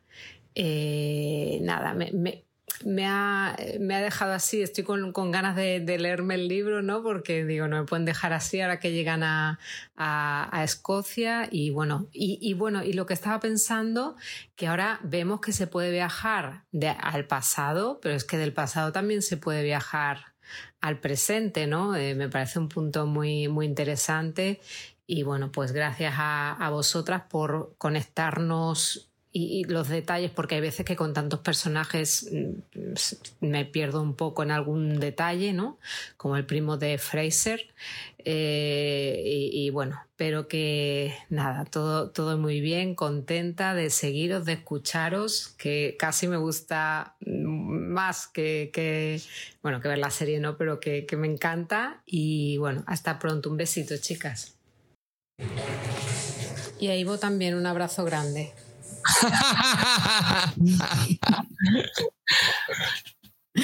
Qué Ay, que, nos, que, se nos olvidaba de Ivo, Beatriz. Pero qué bien, qué bien. Beatriz nos ha acompañado, ha sido de las, de las fieles, ¿verdad? Qué guapo. Además es que ha sido, ha sido una de las personas que he descubierto gracias a hacer todo esto de Outlander y, y ya hemos empezado más a hablar y de muchas cosas y de series y de películas y eh, una gozada, una gozada que se haya sumado con nosotros y que forme parte de, de, este, siempre digo familia, ¿no? Pero es como el circulillo de, de, gente que nos gustan las mismas cosas y que nos hablamos, nos recomendamos. Eh, mil gracias, Beatriz, eh, por todos estos momentos que nos, que nos das hablando por las redes sociales y demás. Eh, muchísimas, muchísimas gracias. Pues sí, y además dice algo muy interesante que es verdad, que hasta ahora siempre se había viajado antes del futuro al pasado, pero ahora hemos encontrado al primer viajero que se conozca que viaja del pasado al, del pasado al futuro sin haber hecho el viaje al revés. Exacto. Ah, vale, vale, vale. Que digo, creo que Claire volvió, pero claro, es verdad sí. que, que sí, sí. estamos hablando de, del nunca la vi este, que no. Es verdad. Con lo cual, el gen ese del que habla Mónica que tienen los viajeros ya lleva siglos por ahí uh -huh. dando guerra. Uh -huh. Sí, sí. Mónica sabe algo que nosotros no sabemos. no voy a decir nada. Mónica, cuéntanos algo. Lee, que ya estás ahí eh, por llegar. y nos falta Nico. A Nico, ver, Nico. Nico lo ha escrito porque en WhatsApp la limitación del tiempo es de un minuto y con todo lo que ha escrito se hubiera, nos hubiera mandado como cinco o seis audios. Así que voy a leer y espero no trabarme mucho. Y pone, ahí va lo que opino de esta primera parte de esta temporada. No, Adri, no, tienes que poner la voz como si fuese Nico. No, aquí no me hagas una interpretación a los San Hugan, haz una interpretación a, la, a lo Catriona. A Catriona. Es que me sal... Luego le, me pongo un filtro si quieres. Primero, dar las gracias por la invitación de Patri para opinar en su podcast. Muchas gracias. Y a Mónica por ser, su, por ser una enciclopedia humana sobre Outlander y su poder de hacer que la gente se enganche a la serie. Pues siendo lo más breve posible para no quitar tiempo de lo que tengan que decir Patri y Mónica, ahí va mi opinión. Me ha gustado mucho las historias paralelas en las diferentes épocas y que estén conectadas por las cartas. Tener la historia en tus manos y el poder de interferir si quisieran para cambiar el futuro. Sobre los personajes, en esta temporada se ha, repartido, se ha repartido más el protagonismo, sin recaer todo sobre Claire y Jamie, y creo que no me he decepcionado porque la trama ha sido muy rápida e intensa, e implicaba a varios personajes. William ha sido en este último capítulo donde más me ha gustado, ya que hasta ahora para mí era un poco neutra. En este último me ha ganado. Sobre los demás personajes, me gustan los hermanos Hunter, me caen bien. El malo del señor Bach está esperando su momento. Menos mal que no, lo, no la tomó con Rolo. ¿Has visto? Es que es súper pet friendly, me encanta. Los viajes en el tiempo toman protagonismo esta temporada. La marcha de Brianna y familia, el pariente de Roger que me gusta mucho, y da que pensar, ya que, que se sepa, es el primero en viajar al futuro y no le está yendo mal. Jamie se desenvolvería muy bien si pudiera viajar. Cameron con el secuestro de Jamie. Por unas cartas yo no me creería lo de viajar en el tiempo. Así que ¿quién es realmente? La historia está ahí siempre como protagonista y es otro punto a favor de la serie. Esta temporada ha sido lo que muchos queríamos en las temporadas anteriores. Saber ya lo que va a pasar, que no nos tengan en ascuas entre capítulo y capítulo. Nos han dado mucha información por las prisas y personalmente prefiero más recreación en los capítulos de las temporadas anteriores. Total, me voy a quedar igual de ansioso por saber qué pasará. Para mí el final fue muy de anteriores temporadas, deja detrás muchas tramas de diferentes personajes, de diferentes tiempos que harán que se vinculen. y la llegada a Escocia, futuras aventuras, desgracias, problemas, Outlander en estado puro. Un final para mí, un final que para mí quedó con ganas de la segunda parte, pero me deja sin mal cuerpo. Perfecto. Esta es mi opinión. Ahora a la espera de deleitarme con Patrimónica con el podcast, que espero es que sea muy largo, y a leer los libros para que se nos pase más rápido la espera hasta el estreno de la segunda parte. Gracias, Patri, Mónica e Ivo, por el trabajo que hacéis. Lo digo y lo repito, es tiempo y dedicación que os quitáis para regalarlos a nosotros los oyentes. Besos y gracias. Oh, Qué majo. Qué guapo que es. Y él hace unos análisis súper, súper impresionantes. De la... Aparte tiene a Susana al lado leyéndole los, leyendo los libros ella, que va mucho más adelantada que él, y le dice, le dice, eh, tú no sabes lo que viene, le dice lo mismo que yo. Así que bueno, él va como puede a su ritmo, pero súper majo, Nico. Me encanta. Muchas gracias, Nico, por todo, por tu apoyo, por, tu- por acompañarnos todo este tiempo. Ha sido el fan más fiel que tenemos y, y de uno de los fans de Aulander más con más fa- eh, fanáticos que conozco, la verdad. Eh, así que muchas gracias. Yo quería decirles que encontré lo de lo que me preguntaba Ivo hace un ratito. Si- ¿Dónde Ay, si bueno, hay gente que si hay, si hay gente que quiere eh, no, si hay no, no, lo de las líneas Sé que te quiere bajar en el tiempo, pero con, a través de Diana Gabaldon tiene que leer. Si quieren más o menos pillar, ¿dónde? Ah. Sí, por ejemplo, a part- en el libro 7, a partir del capítulo 61, eh, este, más o menos podrían empezar a leer hacia adelante por la trama de Jamie Clare, se encontrarán con, con Deroga, Saratoga y todo esto. Y a partir de ahí empieza el viaje a Escocia y, bueno, es- es- eso ahí viene bueno. Y después, eh, a ver qué pongo aquí, lo de... Bueno, y en el capítulo 72, lo de la trama de 1980, eh, que nos van a dejar más o menos donde nos dejan, eh, nos dejaron en la serie. Pero bueno, en general es la, lo unánime del- de, todo lo que hemos visto es que, es que es una temporada muy compacta, que, que tiene mucha, pasan muchísimas cosas, ¿verdad? Y, y que ha sido una de las mejores. Eh, todo el mundo la compara con la primera, con la segunda, donde pasaban muchísimas cosas, ¿no? Así que le vino, para mí que le vino bien, a le vino bien a la serie. Pero claro, desde mi punto de vista, que lo tengo todo en la mente, entonces yo lo disfruté muchísimo. No sé la gente que no leyó los libros si le cuadran algunas cosas, pero bueno, para eso estamos nosotros aquí haciendo el podcast para ayudarlos.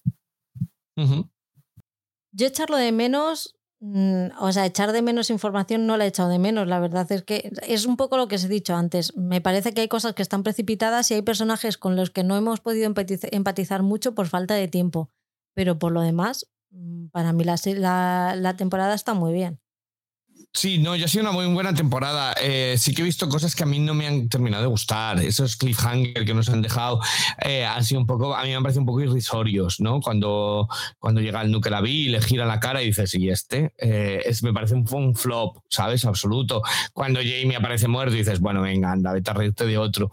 O, o la batalla de Saratoga, yo me imaginaba siendo final de temporada, de tal que iba a ser como, wow, preparaos, agarraos y le he visto como, uy, madre, eh, se me ha venido abajo. Pero quizás porque hemos empezado muy fuerte y he ido como de fuerte a... No a menos, ¿no? Pero a colocar las fichas para la siguiente. Me parece un buen capítulo donde hemos terminado de enlace, ¿vale? Un capítulo de enlace a que nos quede otro capítulo, ¿no? Pero claro, es que no nos es. quedan más. Ese es el, Es ese es el es. problema, ¿no? Es que esto no es el final del libro, no es el final de la temporada, entonces, eh, Entonces- te da esa sensación de que quedó algo como, la- como nos pasó con la sexta, ¿verdad? Que fue como, a ver, esto no es un final.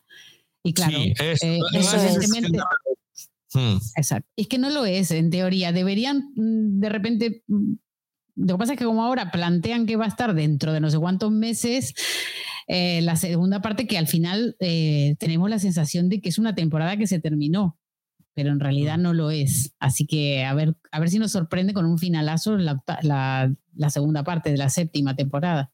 También es una serie que se lo puede permitir. O sea, es una serie que lleva ya siete, seis temporadas y media, que ya tiene un- unos fans muy fieles eh, que no lo van a dejar caer. Por mucho que este final de media temporada haya sido. No van a dejar de verlo. Ya. Incluso nosotros que los hemos visto súper rápido y eh, en maratón, vamos a muerte con ella hasta, hasta el final. Entonces, bueno, y que no ha sido un desastre. Vamos a ver, que tampoco ha sido un desastre de decir, pero ¿qué he hecho aquí? Madre mía, pero ¿qué es esto? Sino que simplemente, pues eh, nuestro cerebro, ¿no? Los que vemos muchas series, estamos esperando que sea el final de la temporada y estamos, nos han dejado una semana además de, para hacer ganas eh, y era como, venga, va, preparaos que viene el finalazo de la temporada y no es un finalazo de temporada, por lo que dice Mónica, no, no, no queda redondo como final de temporada, sino que realmente lo que queda es, bueno, pues un capítulo en el que continúan las cosas para de cara al siguiente, ¿vale? Se colocan un poquito más las cartas para, para de cara al siguiente. Eh, entonces ese es el único fallo. Eh, yo ha habido algún cliffhanger, lo que he dicho, alguna cosa que a mí no me ha terminado de cuadrar, algunos efectos que lo hemos hablado tú y yo, Patrick, que, para los que han escrito los libros tienen un gran efecto, pero para los que solamente vemos la serie, pues, eh, pues no nos han dicho nada, ¿no? Pero porque no hemos pasado el tiempo suficiente o no nos ha interesado esa trama lo suficiente como para, para, para involucrarnos, ¿no? Emocionalmente pero aún así como temporada me parece una muy buena temporada. Me parece que se han marcado especialmente al principio eh, capitulazos en el que, los primeros tres cuatro capítulos cada uno era un final de temporada no eh, era ha sido como brutal revelaciones avanzaba eh, personajes conversaciones súper trascendentales nada de relleno. Entonces mm, no yo he estado muy contento con esta temporada la verdad en términos general muy contento. Pues sí, muchas gracias a los tres por por vuestros audios, por participar con nosotros, por estar durante todos, por todos los podcasts, tanto en Críticos en Serio como aquí, por escribirnos siempre y por darnos vuestro apoyo, incluso sabiendo que al principio eh, a muchos os, costó cogernos el tono. Sí, sí. gracias. Sí, muchas gracias, muchas gracias. Y a vosotros dos igual, gracias por compartir este camino con, conmigo.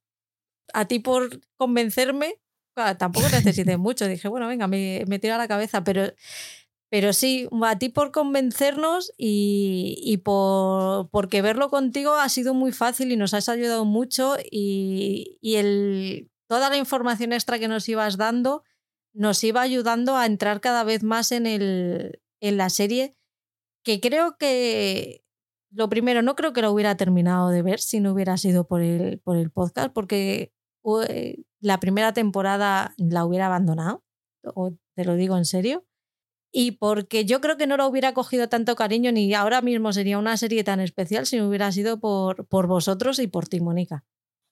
Ay, qué linda. Pues claro, me alegro muchísimo. Yo encantadísima de este, de haber sido pues algo positivo, ¿no? De mi aporte. Eh, yo voy a estar eternamente agradecida que alguien me haya puesto, venga, ahí tienes un micrófono, habla de Outlander. Yo, pues, bueno, cuando empezamos me tienes que parar.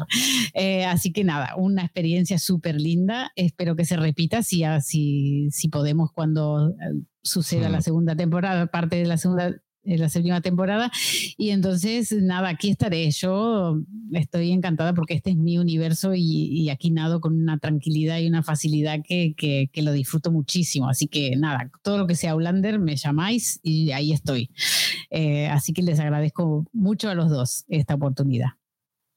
Lo que deberíamos hacer ahora, Mónica, es hacer un capítulo especial en el que hagamos un fanfiction para contar con, desde el punto de vista del verdadero héroe de esta saga, que es Frank. bueno, no, no, no te, vas a sorprender, pero eh, Diana Cabaldo le está escribiendo un Tiene un libro, Frank. no, pero lo tendrá, que se llamará Lo que sabía Frank. Y va a ser todo ah. desde el punto de vista de él. O sea que, ah, pues que por favor, que por favor termine de escribir el 10 y, ya suelte a, estos personajes y pueda escribir, seguir escribiendo, porque tiene la, también recordemos que está la, precuela en producción.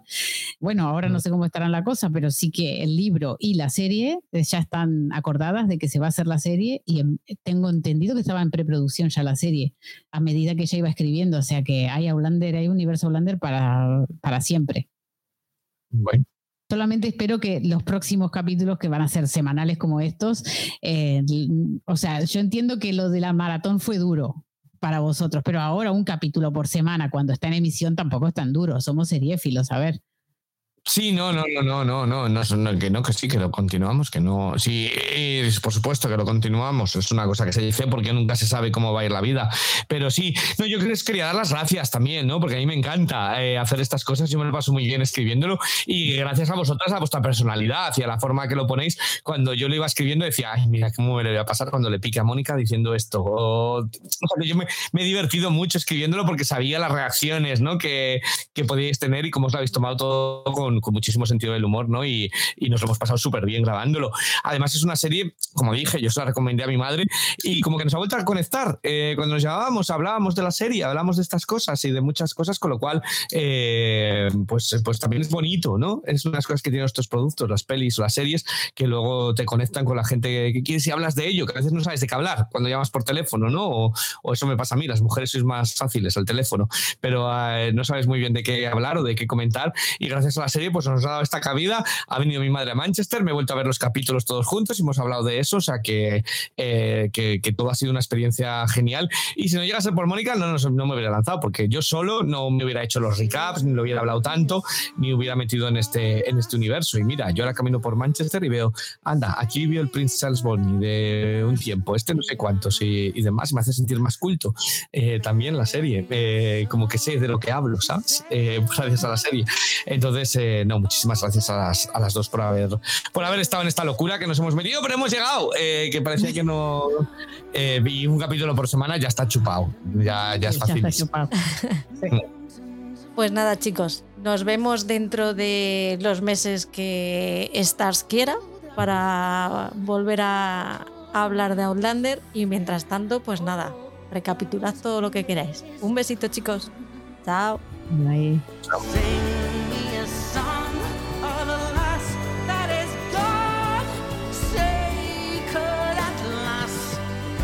cry. Mary of soul.